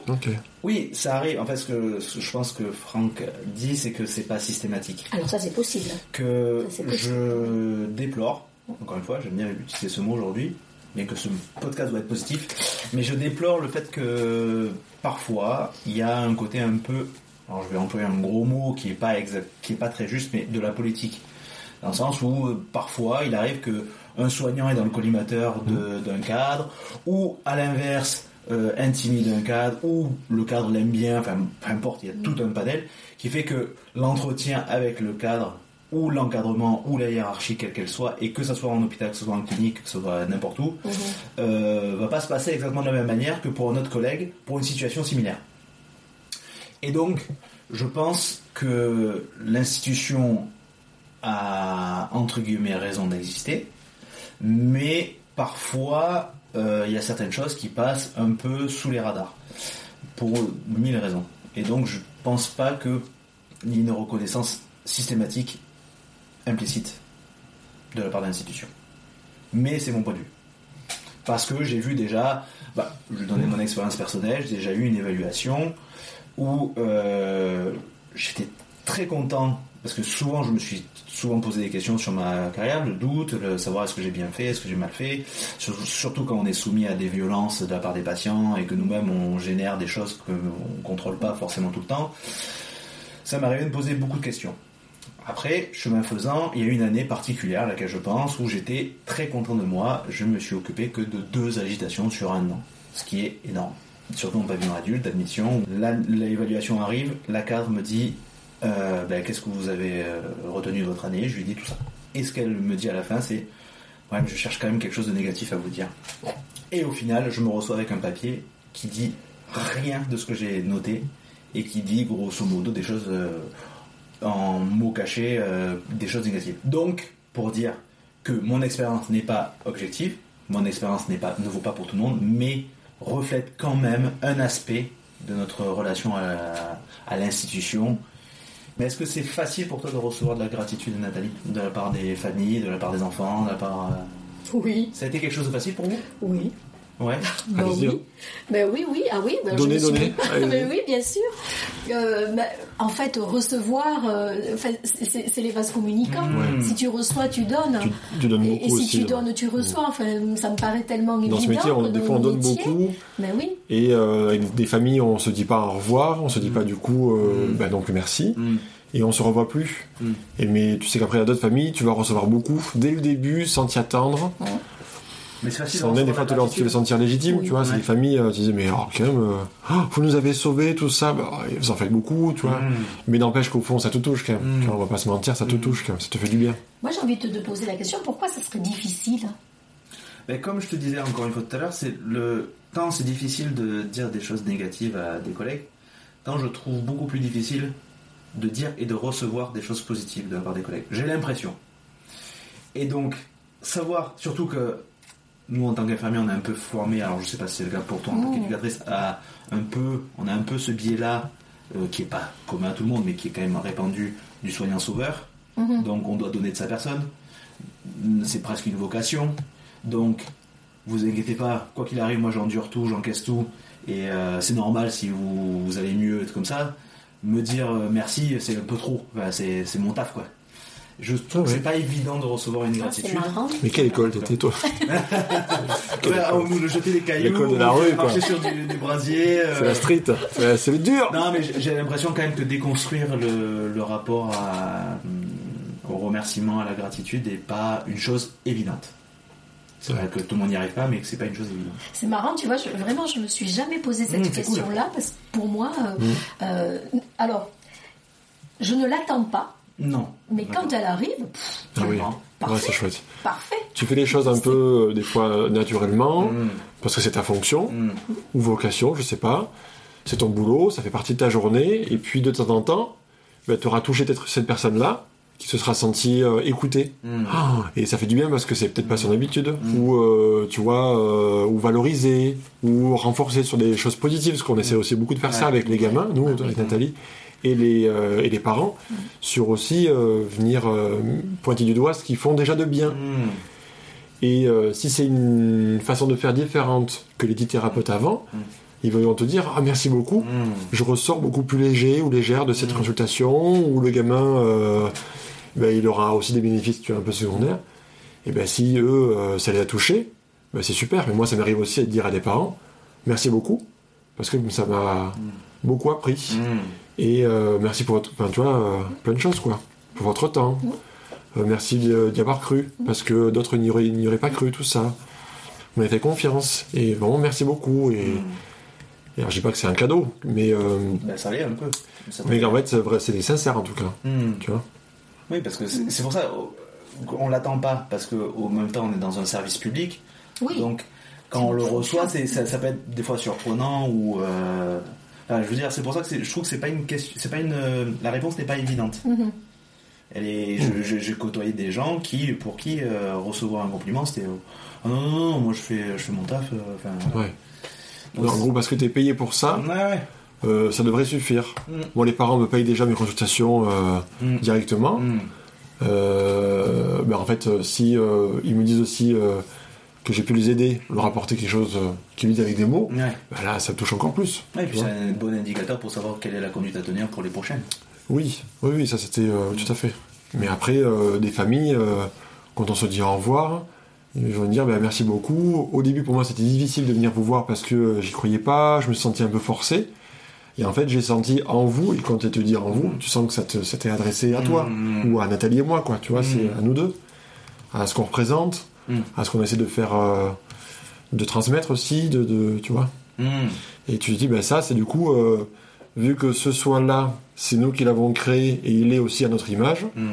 quand ils te disent merci, ils remercient pas forcément l'hôpital, ils te remercient aussi, toi, dans, ton, dans ce que tu as véhiculé, quoi. Et ça te touche parce que tu sais que ben, tu es dedans. quoi. J'ai mis 50% de, de matière dedans, euh, ça me touche, quoi. Et, et la boucle est bouclée, c'est la question de l'empathie. Oui. Enfin, c'est- c'est c'est vraiment ça, c'est-à-dire être aussi touché par euh, les mots euh, euh, positifs que les, que, que les personnes peuvent avoir. Et ça, je crois que.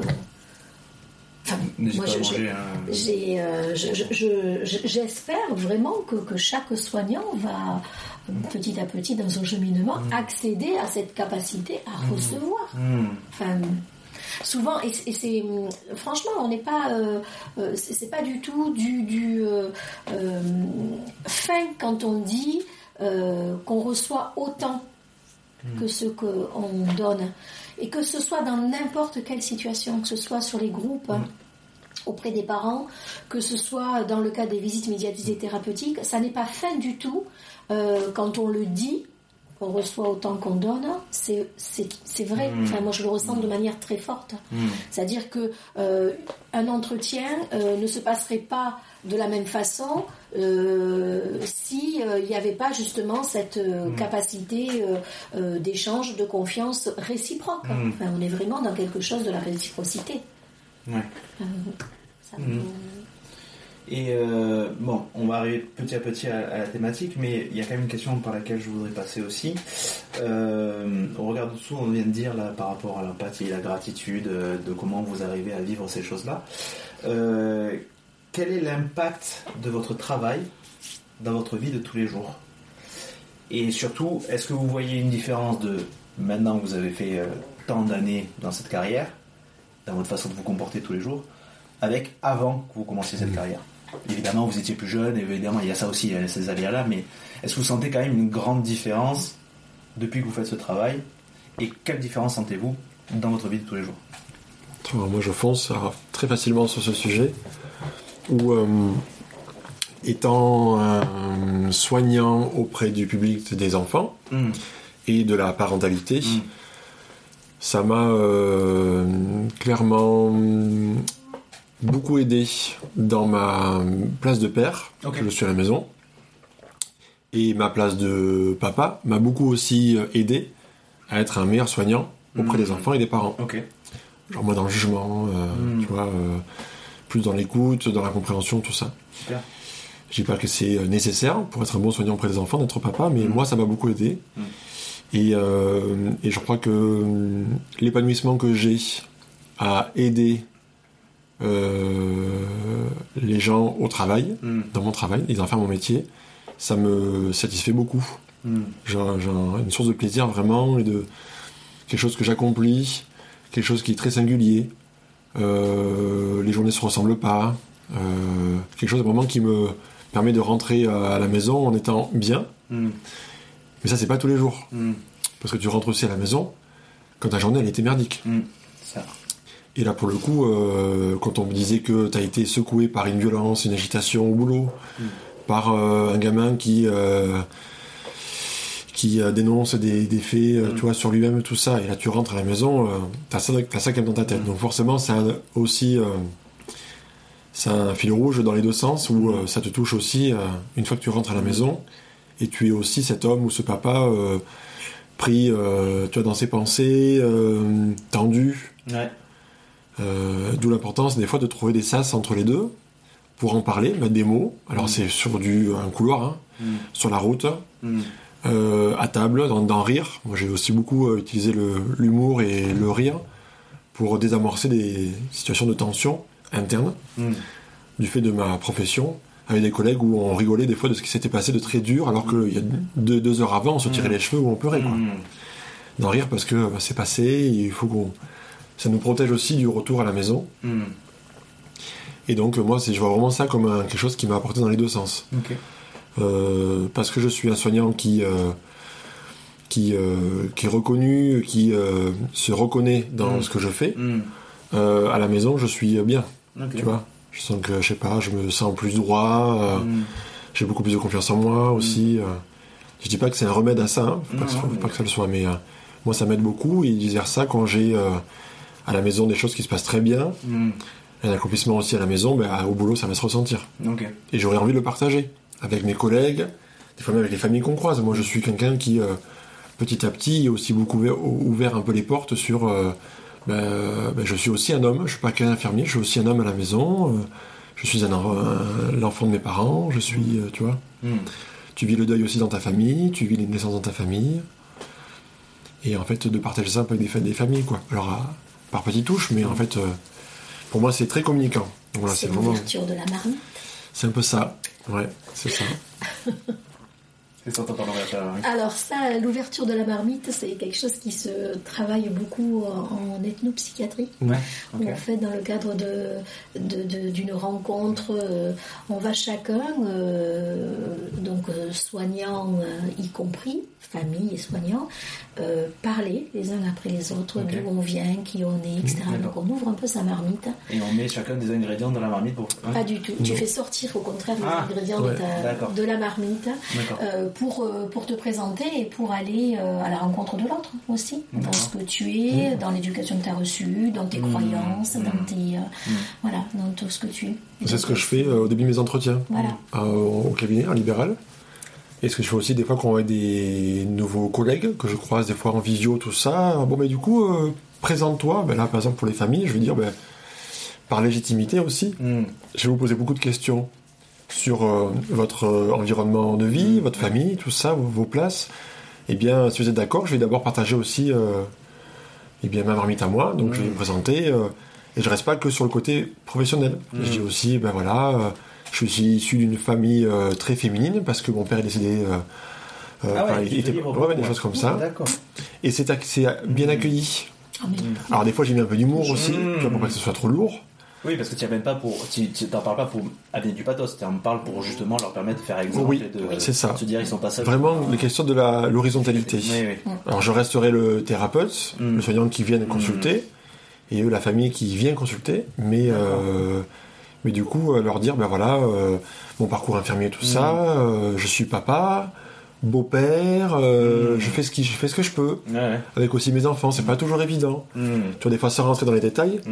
ça vient quelque chose un peu de Mm. comme si la porte était plus ouverte Ouais, ouais. et ils allaient pouvoir se confier à moi sans forcément se sentir encore dans les répétitions de ouais. encore un nouveau thérapeute à qui on doit raconter notre vie. Ouais. C'est très, euh, bah, je sais pas, c'est très intrusif pour nous. Ça nous fait chier de dire ça. Ou alors les, les parents qui du coup vont euh, aborder les choses avec euh, en surface.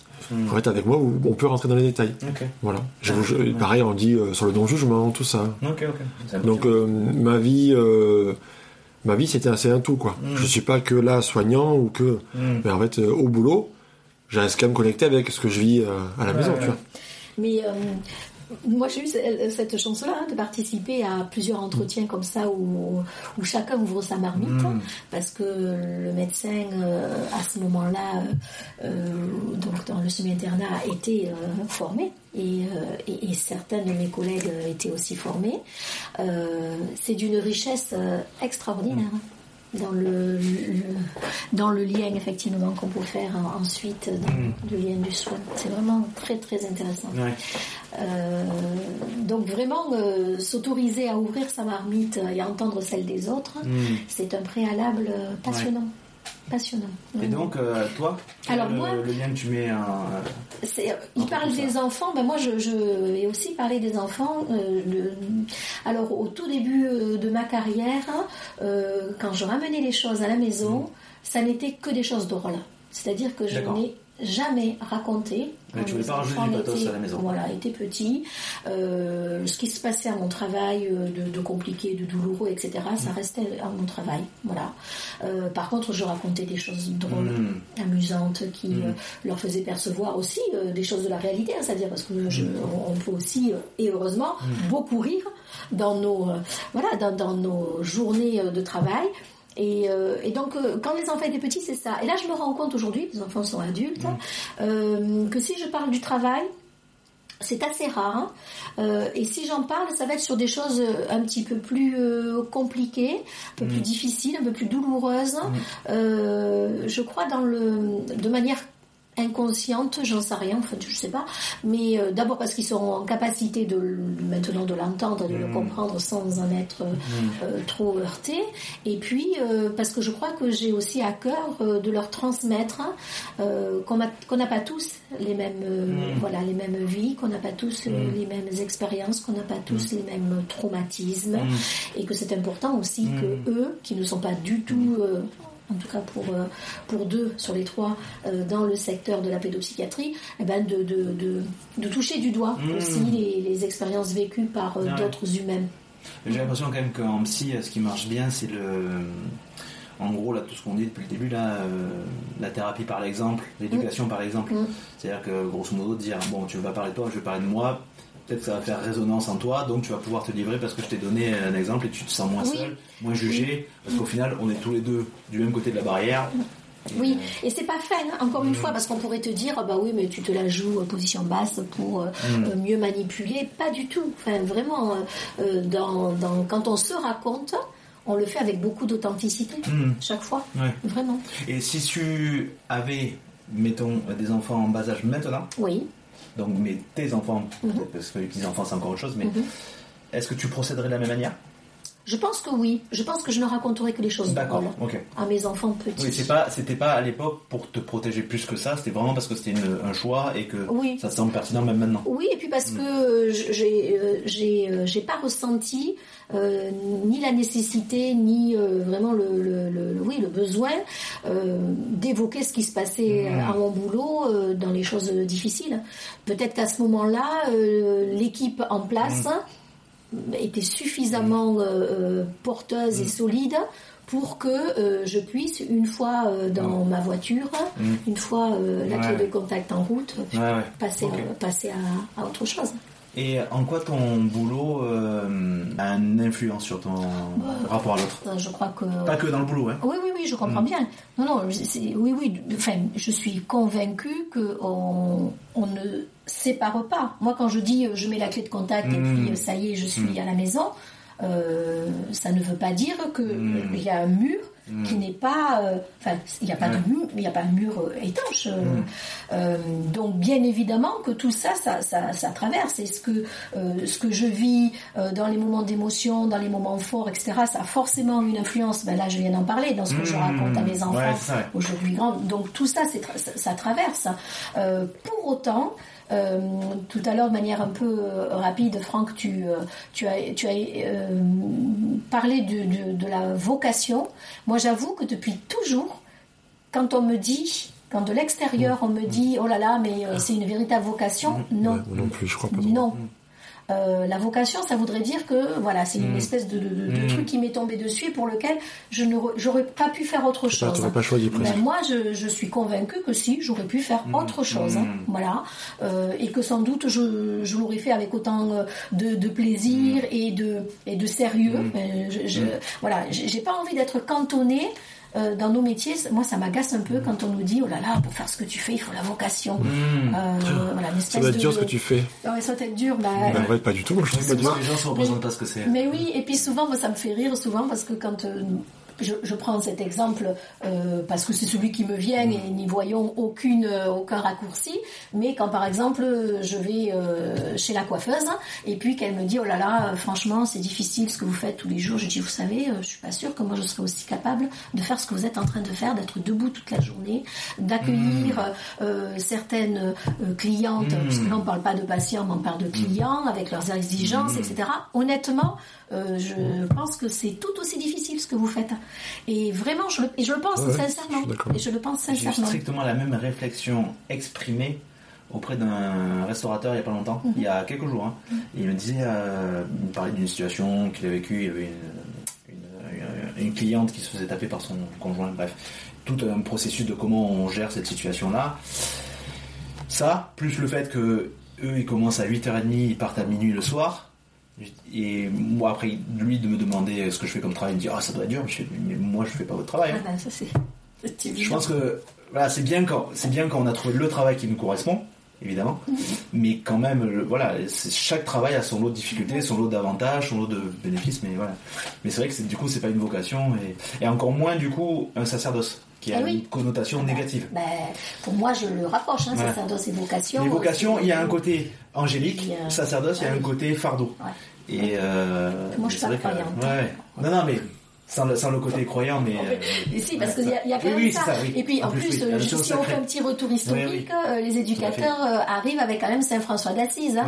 Donc, euh, sinon, on a quand même, eh ben oui, on a quand même un parcours euh, très particulier hein, au, au niveau historique hein, de nos métiers. Oui, les infirmiers avec bonne sœur. De toute façon, l'aide à l'autre, les premiers, les premiers psychothérapeutes, si euh, c'était les curés du coin qui accueillaient la parole et les, et les travers des uns et des autres et qui les absolvaient. Enfin, en Occident. Ouais, ouais, non, et du coup, euh, toi, tu perçois un peu le monde différemment depuis que tu fais ce travail-là? Parce que là, finalement, ça fait un peu moins de temps que Nathalie. Alors j'ai eu cette discussion avec l'électricien qui vient à la maison euh, durant le week-end là, qui d'ailleurs me dit pareil, Ah, ça va être dur ton métier tout ça, mais attends, euh, t'es, toi t'es retraité, tu tutoies. t'es retraité, t'es en haut d'une échelle, euh, t'es payé avec un petit billet tout ça pour faire ce que tu fais à, à 68 ans. euh, en fait, mon boulot il est pas fais, difficile, ah, tu fais bosser les gens au-delà de 62 ans, toi. mais c'est à sa demande aussi hein, de se faire un peu sous. Bref. C'est pour lui. C'est pour le rendre, c'est joué, je rends service aux gens. Et pour la peine, je ne te paierai pas beaucoup parce que c'est le rendre service. Et, Je te euh, donne de la gratitude. et en fait, euh, donc il me disait qu'est-ce que c'est dur ton, ton boulot, mais je, moi je vois pas comme quelque chose de difficile. En tout cas, je le, il n'est pas douloureux à apporter ce travail-là. S'il l'était, euh, j'espère que je serais capable de d'arrêter de faire autre chose. Parce que ce n'est pas une vocation, c'est pas. voilà, je je n'ai pas que ça dans ma, dans ma tête. Il y aura peut-être sûrement d'autres choses à faire. Et euh, et ta question que j'ai oubliée. Donc c'est est-ce que ton boulot te fait percevoir le monde Oui. différemment Alors, depuis oui. que tu y es? Oui, c'est certain. Parce que euh, je ne me vois pas comme un, un sauveur de l'humanité, un tout-puissant et un sachant. Euh, et euh, les rencontres que j'ai pu faire m'ont vraiment amené à être beaucoup plus bas Hmm. dans mes postures, beaucoup plus patient, beaucoup plus attentif aussi à certains, certains détails, et de pas, tu vois, d'être moins précipité euh, sur la- l'analyse que je pourrais faire d'une situation, d'une personne, tout ça, me dire après tout, et le fait de, de lâcher, quoi, beaucoup lâcher. Alors j'ai encore du mal parce que je suis un vrai con euh, dans mon quotidien, très rigide, mais euh, j'ai- je me suis beaucoup assoupli, c'est déjà ça, tu vois, Est-ce que tu arrives à faire le grand écart Euh, sur le paddle avec Sur le Nathalie. paddle, sur le paddle. Il n'y a pas trop d'eau. Non, vraiment, c'est très bas. Non, mais euh, vraiment cette euh, capacité à lâcher et accepter l'autre tel qu'il est, avec la question de la temporalité, de ses outils à lui, de, euh, de sa compréhension, de ce qu'il est, de sa colère, tout ça, et vois, d'être plus cool. Alors, euh, ça, c'est ce que je perçois de moi. Après, euh, tu te sens plus tolérant en tout cas. mon épouse me, me voit beaucoup plus, beaucoup moins tolérant qu'avant, avec, mais ça, c'est, je pense, plus lié à l'âge. Mais dans ma, dans mon rôle de, de- de soignant, ça m'a beaucoup, je pense, apporté ça. Hmm. Ben, je vois, par exemple, avec ma famille, euh, l'inquiétude de ma famille autour de la mort, de la santé, tout ça. Hmm. Et moi, je crois que j'ai, j'ai l'impression d'avoir cheminé différemment Mm. que ma famille, dont je suis issu, et donc j'ai Mm. été, tu as mis sur ces rails-là, quoi Hmm. de manière identique, et ben, en fait je me sens plus cool par rapport à ça, moins agité, moins inquiet, et du coup je vais pouvoir euh, déjà en subir moins les conséquences Hmm. et euh, continuer à pouvoir aider les autres. Hmm. Mais s'ils veulent pas de l'aide, ben, tu vois, je c'est pas je m'en fous presque un peu. Je me dis, ben, c'est comme ça, c'est, euh, c'est la vie est faite comme ça, c'est pas grave. Mais des fois, je m'entends et je me reconnais pas beaucoup, tu vois. Je me dis, mais quand même, t'es- pas peut-être un peu trop cool par rapport à ça, ou tu lâches peut-être pas un peu trop. Et en fait, c'est, ça m'a. Voilà, je pense que c'est un résultat euh, de, cette, euh, de ce petit bout de parcours euh, pro que, que j'ai, quoi, derrière moi. Ça m'a amené à bouger hein, beaucoup. Donc, oui, ça m'a beaucoup apporté. Et je suis sûr que ça m'apportera encore beaucoup. J'ai l'impression de ce que vous dites que en fait finalement vos boulots sont un peu la continuité de vous. C'est juste que vous avez développé votre personnalité dans d'autres sphères et qui se complètent, qui se qui s'imbriquent un peu et qui vous aident à. Bah, je, je pense qu'on ne peut pas Ouais. séparer tout ça. Oui, moi, ça a du sens. Ouais. Mm. Tout, tout- tout est intimement Oui. euh, Hmm. entrelacé. Et on, euh, on- oui, on- on est, on est tout ça. oui. Mm. On Bah ne peut oui. pas être que euh, ce soignant Mm. et être si, si différent ailleurs. Tu vois, c'est aussi pour ça que. euh, Alors peut-être que c'était un défaut de ma part, mais des fois de me dire, mais euh, j'ai du mal à voir d'être dans une équipe. Un soignant qui va être très, euh, par exemple, euh, très doux, très respectueux de l'autre, tout ça, et très patient, ben, de, de, de l'imaginer être euh, une ordure à l'extérieur. Moi, c'est, tu vois, c'est, c'est pas un jeu que tu joues. Mm. On est quand même soignant avec euh, ce qu'on est. Mm. Donc ça, je pense que ça se verrait de suite. Et vice versa. Un soignant qui au boulot est, est, il est pas respectueux, euh, va cracher sur les autres, tout ça, je me dis, ben, sûrement que dans sa vie au quotidien, il doit être un peu comme ça aussi, donc euh, ça m'intéresse pas trop de le connaître, tu vois. Après, pas sûr, parce que quand même, nos, tra- le- nos travails respectifs euh, nous amènent à travailler des choses qui sont de l'ordre de l'intime. On fait ressortir des trucs qu'on ne ressortirait pas forcément dans d'autres euh, sphères. Ouais, moi j'ai du mal avec ça. Ouais, ouais. Ouais. Mais enfin, bon, c'est bon. J'ai du mal avec ces barrières. Tout à l'heure, tu, mais- tu disais euh, ce, ce- ce côté un peu euh, impénétrable, tu sais, où. euh, Il n'y a pas de mur. ouais, c'est. Je, je, Hmm. pour moi, ça glisse, quoi. C'est... Alors après, euh, à chacun euh, son degré de, de Mm. filtre, tu vois. Il va poser euh, pour se protéger, pour se sentir mieux disponible pour le boulot, tout ça, plus disponible et être moins connecté avec le- la maison quand il est au travail. C'est une, c'est une façon de faire hein, que je critique pas. Hmm. Mais euh, pour moi, on, on est un tout, quoi. On peut pas euh, tout diviser. Donc du coup, pour faire un lien avec la thématique que je me suis euh, imaginé ce jour aujourd'hui, euh, pour éviter justement cet épuisement, pour euh, continuer à, faire des liens entre le perso, le pro et compagnie, et pour arriver à se déployer dans vos carrières respectives, comment ou quel est votre rapport au processus créatif Se créer, se recréer Alors, vaste. Déjà, qu'est-ce que, que- alors, qu'évoque pour vous le terme créatif? Si on parle, euh, oh, si on parle boulot, soignant, Ouais. moi j'ai le sentiment qu'on est toujours dans ce processus-là d'inventer, de créer, pour savoir ce qui va fonctionner avec telle ou telle personne. Chaque individu est singulier. Hmm. Euh, chaque situation familiale, etc., c'est singulier. Donc, on est sans cesse en train de penser, de réfléchir, de se dire ça, ça va marcher. Oh, mais non, en fait, ça n'a pas marché. Peut-être qu'on peut penser ça.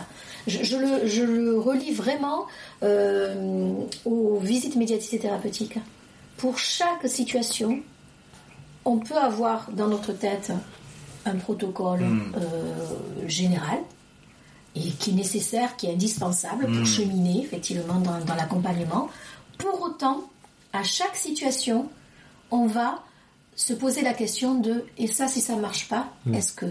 Et ça tiens, est-ce que tu on n'aurait pas pensé ça? Je, je pense au, petit- au tout petit.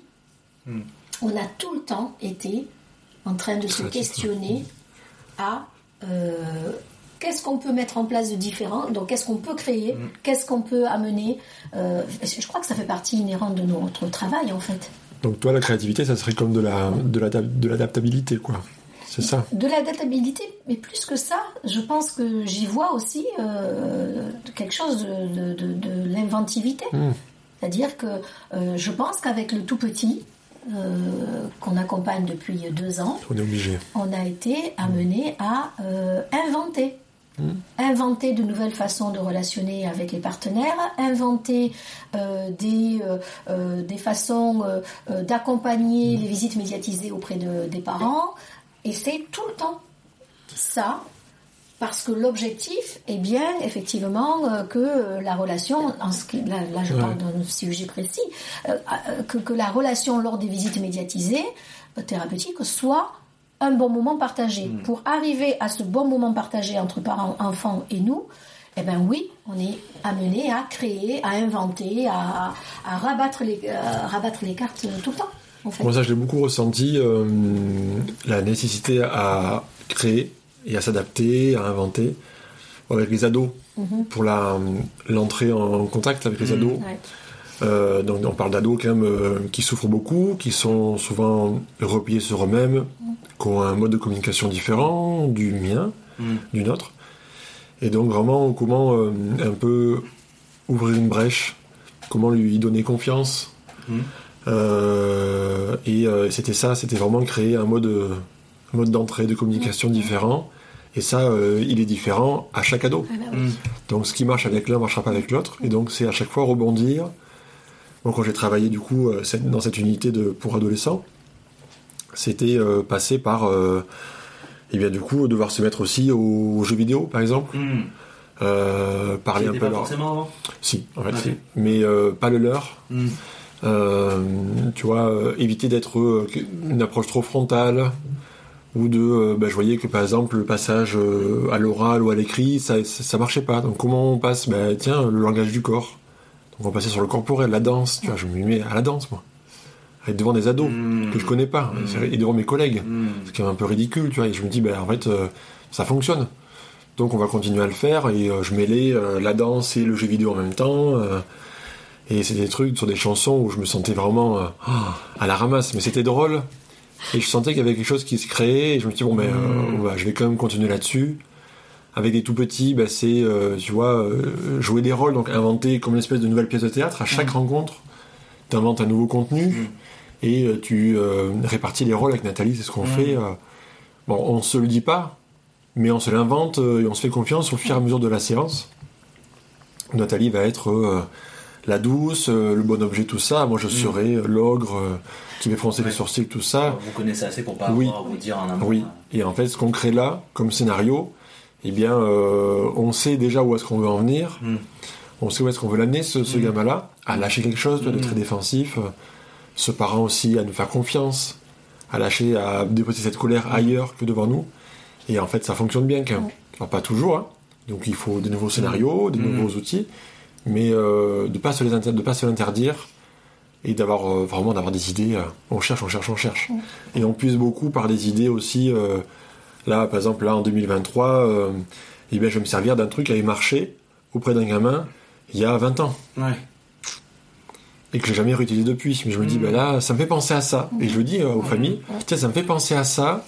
Euh, vous me faites penser à une situation que j'ai croisée dans, dans ma carrière, tout ça.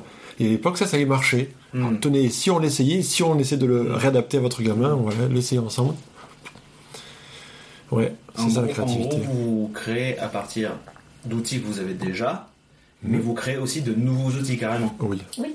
Vous bricolez soit entre différents outils, vous faites un nouvel objet, soit carrément vous portez de, quelque chose de totalement nouveau. C'est-à-dire, par exemple, la danse, tu t'es pas du tout euh, enclin à ça et tu C'est t'es ça, tu t'es ouais. mis à danser. Mm. Mais par contre, les jeux vidéo, tu avais quand même une petite Voilà, appétence ouais, et tu euh, cherches des biais Oui. par, les- par, ce, par ces outils-là. ça. Bah, moi, ça me fait rebondir à la question des jeux vidéo. En fait, euh, au, en pédopsie, là, au semi-internat, Mm. euh, j'ai mis en place l'atelier vidéo. Ouais. Tout début, je n'avais jamais touché un ordinateur. Ah oui.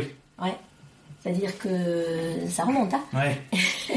Et, euh, et je, je m'étais dit, mais en fait, euh, allez, euh, c'est euh, un, moyen, une médiation qui va être, qui va être chouette Mm. pour, pour les, les enfants.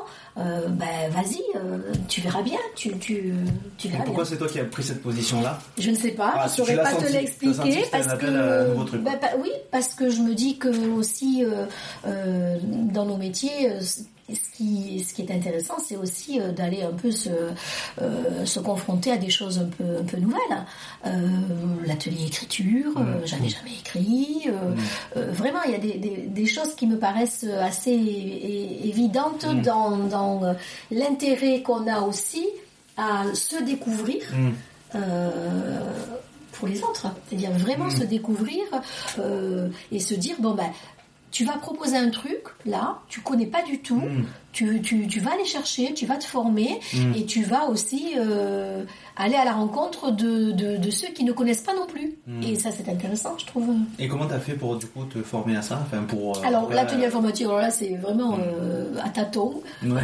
ça c'est clair, avec euh, l'ordinateur, et ben voilà, tu, tu commences à euh, t'apprendre, tu te plantes, etc. Après, euh, les ateliers d'écriture, c'est dans le cadre de la formation, euh, Oui, oui. formation professionnelle, etc. Ok, ok. Voilà. Oui, vous avez demandé. Il y a Oui. des fois des trucs, tu fais un peu, tu bidouilles avec ce Oui, truc-là. oui. Et d'autres, tu demandes quand même Oui. des formations euh, formantes. Oui. Des formations formantes. Mais même les formations, tu- euh, elles, elles de- elles deviennent créatives Mm. parce que tu, tu vas forcément euh, les adapter à Oui. ton Mm. lieu, euh, le Oui, que tu socle, as en quoi. face de C'est Euh. C'est un tu choisis de voilà. prendre, de retenir ce, que, ce, que- ce qui Mm. t'a plu Ouais. et ce qui te ressemble. Le reste, après, tu, tu le lâches. Mm. T'en fiches. Est-ce que vous diriez que l'un de vos moteurs dans votre métier, j'ai l'impression, c'est la curiosité Oh. Ce qui vous amène à découvrir l'autre, ce qui vous amène à créer des outils, ce qui vous amène finalement à, à vous développer vous au niveau perso. Est-ce que c'est pas un peu cette curiosité-là qui est, euh, qui est votre, un de vos moteurs? Alors c'est sans doute pas le moteur principal en ce qui Ouais. me concerne, Mhm. mais euh, oui, si quand même Oui. la, la question de la curiosité, euh, d'aller euh, hein, chercher, euh, lire, voir, euh, Mhm. tout ça, oui, c'est des choses quand même qui, oui, toutes les, la participation à nos, au, au groupe, que l'un et l'autre on, on- on a participé, euh, elle vient au départ d'une curiosité. Mhm. Qu'est-ce que c'est que ce truc-là? C'est vrai. Est-ce qu'on peut faire notre travail sans curiosité? Oh, sûrement que oui. Sûrement qu'on on doit pouvoir le faire. Après, c'est quelle richesse tu y mets dedans. euh, Mm. euh, quel entrain tu as aussi à, à aller travailler, à ressortir, euh, tu vois, euh, différent, tout ça. Mm. C'est parce que tu, tu laisses aussi rentrer des choses, euh, tu vas aller les chercher, tu vas les creuser. Euh, je pense qu'il faut- être acteur, quoi. Cette curiosité, Mhm. elle vient pas toute seule, c'est Mhm. pas euh, un élément euh, qui fait le soignant. C'est quelque chose aussi de très personne dépendante. Ouais. Je sais pas si ça fait des meilleurs soignants, curieux ou pas curieux, donc sûrement que c'est pas indispensable à travailler dans ce milieu-là, mais quand même, euh, elle va être un peu nécessaire de- à un moment donné quand même dans ta, Oui. dans ta carrière, Oui. la curiosité. curiosité et puis même euh, aller euh, et, et ça je pense que c'est aussi euh, me semble euh, un préalable à nos métiers c'est aussi euh, la capacité d'ouverture Euh, par exemple quand on est allé se former euh, au groupe euh, TCC donc euh, troubles donc les thérapies euh, cognitives. Cognitivo-comportemental Euh, moi, ma formation initiale d'éducatrice spécialisée en 87, Mhm. euh, c'était quand même euh, beaucoup la question euh, de la psychanalyse. Je, je- je viens d'une école Ouais. où c'est quand même le cœur, et donc je l'ai ce bagage, hein, de fait, je l'ai. Aller me frotter au TCC. Oui, les TCC sont différentes pour ceux qui entendent de... Bon bref, on ne rentrera pas dans les détails, mais euh, la TCC est quelque chose qui est une autre branche de, de la thérapie qui n'a pas trop à voir avec la psychanalyse, qui va rentrer plus dans l'ordre des mots et de, de l'inconscient et tout ça. La TCC va être quelque chose de travailler sur le comportement au quotidien et pour pouvoir changer de comportement, changer d'état dans l'absolu. Ouais. Donc moi, aller vers ça, euh, c'est c'est une curiosité. Mm. Je me dis, mais tiens, qu'est-ce que c'est que ce truc-là Et, et- et qu'est-ce que qu'est-ce que ça peut Est-ce que ça peut marcher Avec au départ plein d'a priori, etc. Et puis en fait, euh, bah, tu te rends compte que l'essentiel, une fois que tu as le bagage, hein, Mm. c'est ça marche ou ça marche pas? Euh, Ça aide ou ça n'aide pas? Euh, je ne, j'ai toujours mon bagage euh, de départ et je me suis approprié les TCC aussi avec ce bagage de départ. Et c'est ça qui est extrêmement précieux en fait. T'as fait ton mélange. C'est le mélange, c'est c'est ce que tu disais tout à l'heure, c'est-à-dire qu'en fait, euh, on, se- on- on utilise plein de choses, euh, on, on ne s'empêche rien. Voilà, Euh, le, on ne s'empêche rien du tout début, c'est ça, c'est-à-dire pouvoir emmagasiner un certain nombre de, de- de connaissances et que ces connaissances-là, même si elles sont a priori à l'opposé de ce qu'on avait pensé il y a 20 ans, aujourd'hui elles viennent sans doute nourrir aussi l'accompagnement.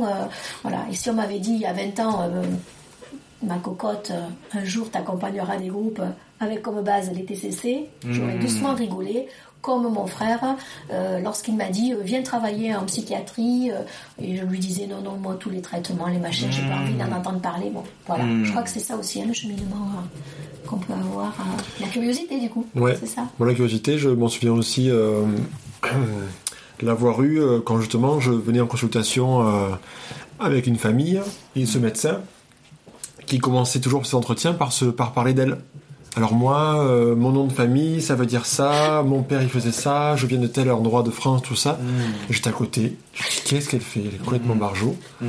On n'est pas, pour parler- on n'est pas là pour L'ego parler de l'ego ça. est un peu trop fort. Ouais, tu vois, euh, commencer par ça, les parents étaient en plus, euh, avaient des regards un peu Surpris. tu vois, ils étaient surpris, ils se questionnaient de qu'est-ce qui se passe.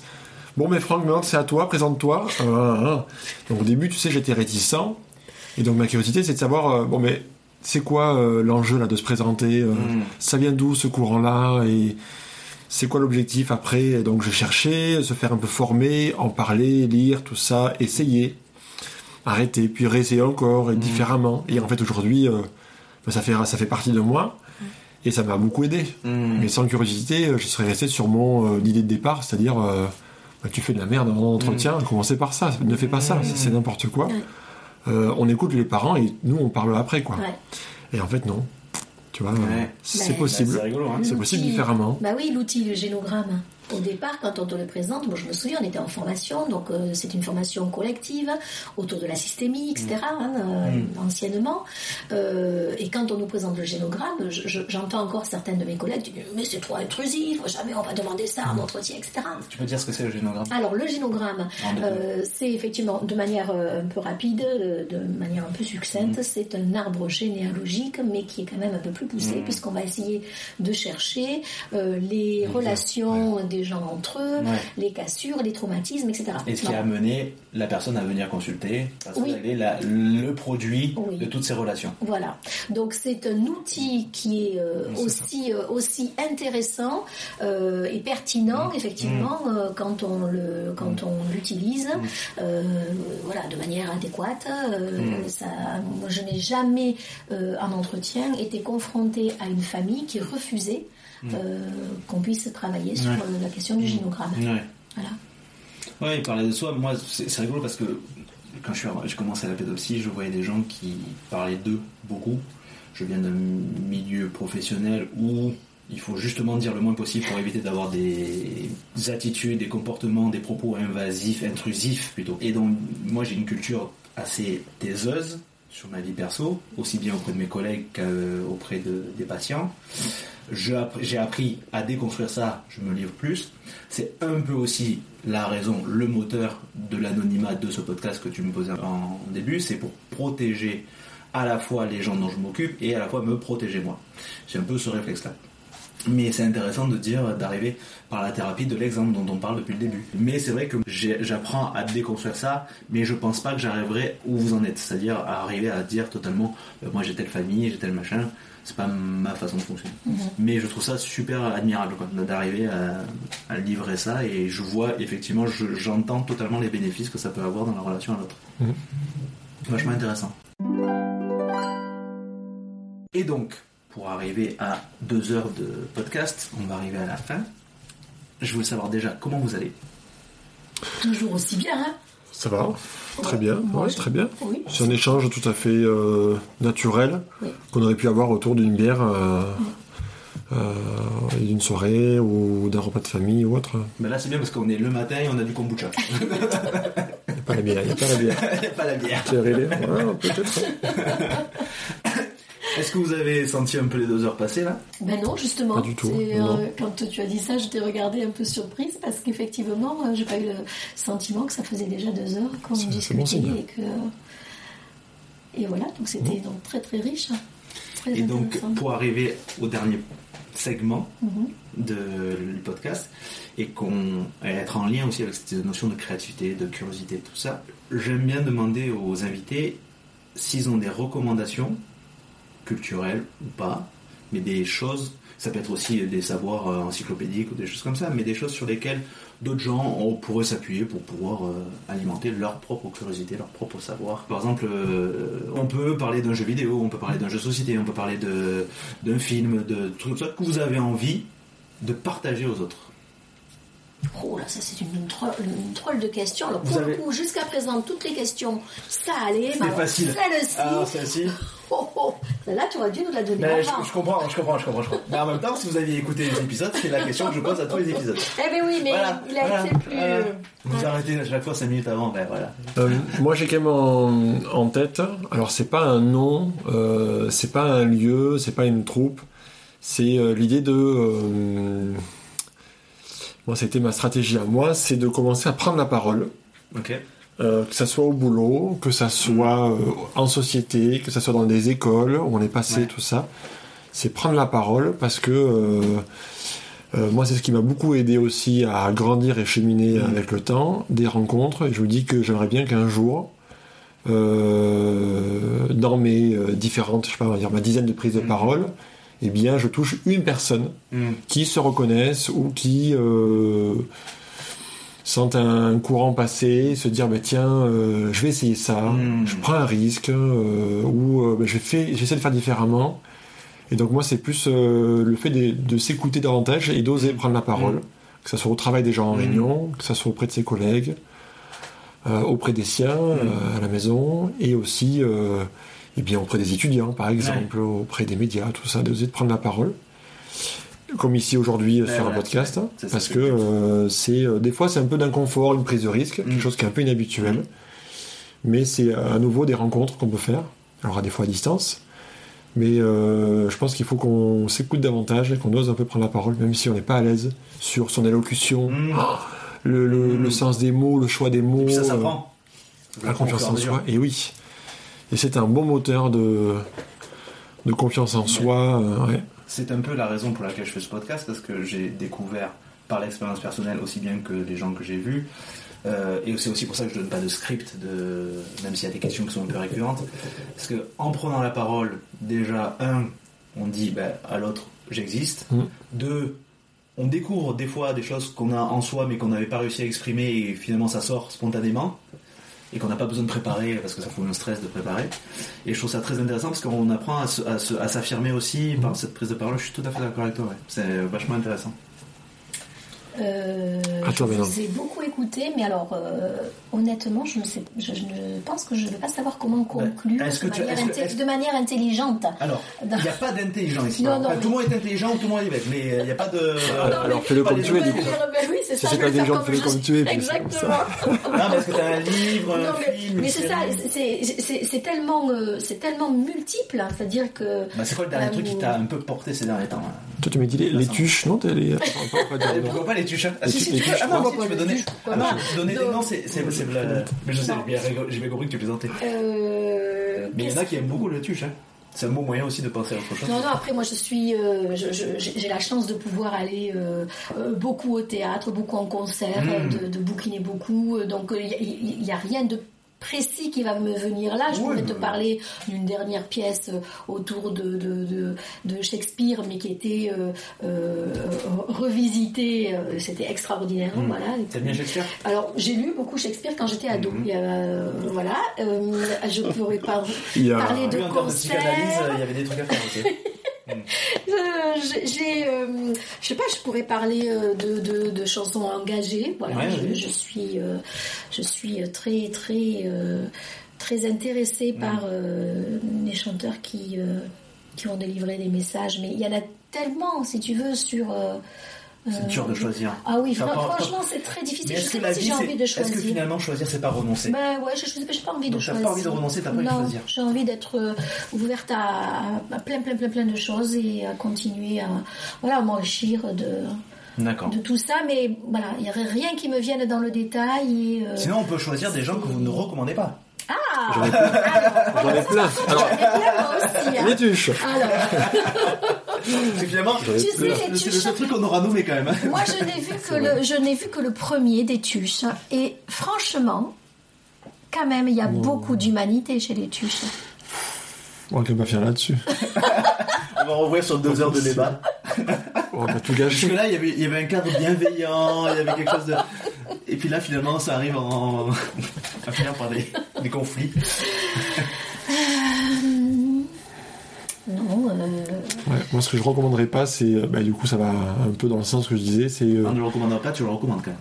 Ouais, ce que je recommanderais pas, c'est d'être, de rester isolé, de pas s'ouvrir aux autres, de pas se former. De, j'en ai rencontré hein, des personnes Mm. comme ça au, au sein de mon- Mm. du travail, de pas s'ouvrir, d'être euh, trop sûr de soi, Mm. de pas douter. Ça, c'est tellement périlleux et ça fait des dégâts, quoi. Mm. Ça fait des dégâts pour ses collègues, pour soi-même et pour les usagers qu'on croise.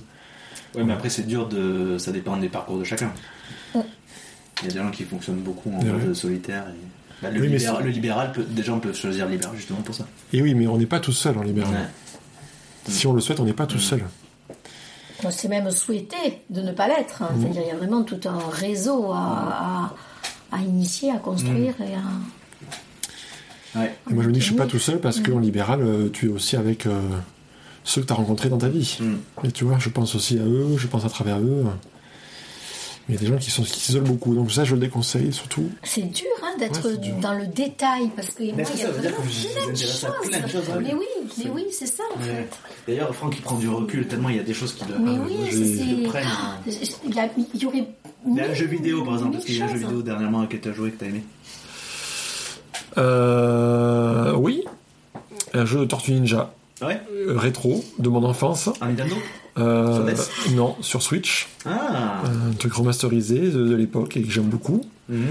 Alors moi, je suis quelqu'un de très nostalgique, donc je retrouve le plaisir euh, à voir, toucher, écouter des choses de mon et à goûter, sentir des choses de mon enfance. Mhm.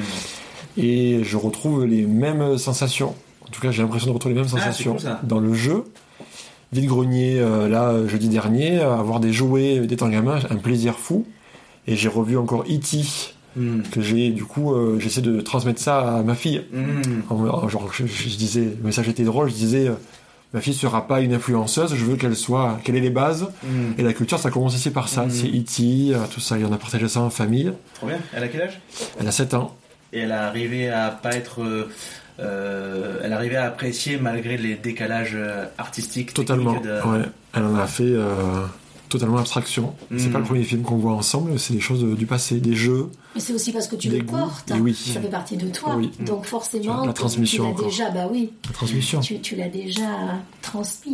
Ça, oui. ce, ce- ce plaisir euh, que tu as eu Donc toi quand tu plein de, de- de choses à la maison euh, que je, je retrouve dans des greniers, tout ça, ou, ou que je vends avec euh, beaucoup de, de peine, Mhm. euh, faute de moyens. Des fois, on revend des choses de son enfance et je me dis, ben, ça servira à quelqu'un d'autre, tout ça. Ouais. Et, et ouais, je, je suis très nostalgique, donc beaucoup de, de choses du, des choses du cœur. Eh, donc il faut de Non, mais sinon, t'es pas obligé. de- Pas obligé, on va pas, on va- on va pas foutre la pression. Moi, je peux recommander, alors qu'il n'est pas un truc euh, entre guillemets, vraiment culturel, mais euh, les maquettes en bois Robotime, euh, Eurolife et compagnie où j'aime beaucoup, c'est des sans clou ni glu ni Ah. colle. Euh, faut juste un peu de dextérité et accepter que je on peut casser des trucs avec un peu de colle à bois. Et donc ouais, j'aime beaucoup parce que moi ça me permet, moi qui suis assez euh, peu agile de mes doigts, Pato, un peu pato. un peu pâteau, mais pas pâteau joueur, pâteau. Et euh, j'avoue que j'ai tendance à casser les trucs et j'ai appris aussi à un accepter que je pouvais casser et deux à apprécier que je pouvais réparer avec de la colle à bois et euh, dire putain finalement un truc que j'ai cassé je peux le c'est pas définitif on peut le, restructurer. Et d'autres trucs que j'ai recassé par derrière parce que ça reste quand même très fragile. Et tu dis bon ben au bout d'un moment fuck. J'emploie le mot fuck. Et donc voilà, donc les maquettes, euh, j'aime bien euh, Eurolife. Euh, je me suis mis au puzzle aussi, dont je vous parlais euh, en début, euh, avant qu'on enregistre. Euh, notamment euh, le dernier puzzle que j'ai acheté, le puzzle qui retrace les films, la filmographie de Wes Anderson, que j'adore Ah bon. particulièrement. Bon. Voilà, des puzzles qui permettent de travailler la patience et la créativité et tout ça, la recherche. Alors tu Ah, me, tu me, ah, voilà, tu ça me y donnes est, le ça y fil. est. Tu me donnes le fil. oui. Alors moi j'ai une passion actuellement parmi d'autres hein, parce que je, je touche à Ouais. plein plein plein Ouais, de choses. senti. Voilà, le tricot, le machin, ça va faire rigoler, mais oui, effectivement, monsieur, je, je tricote beaucoup et je bricole beaucoup. Et là, j'ai en ce moment, depuis, enfin, depuis quelques mois maintenant, euh, j'ai transformé une chambre à la maison chez moi, donc en cabinet de curiosité. Et je Donc tu recommandes ta chambre pour les gens bricole. Oui, complètement. c'est assez drôle d'ailleurs quand euh, quand les gens viennent, il y a ceux qui adorent et Mm. ceux qui disent mais non, je rentrerai pas dans cette chambre. Et en fait, c'est voilà, je m'amuse beaucoup Mm. avec euh, à, à bricoler vraiment. J'utilise énormément de, de choses euh, que je recycle, que Mm. je transforme. Euh, voilà, donc ça c'est autant les meubles que les petits objets, bien. petits objets, gros objets, tout ça. Et c'est un vrai bonheur et je Mm. m'amuse énormément.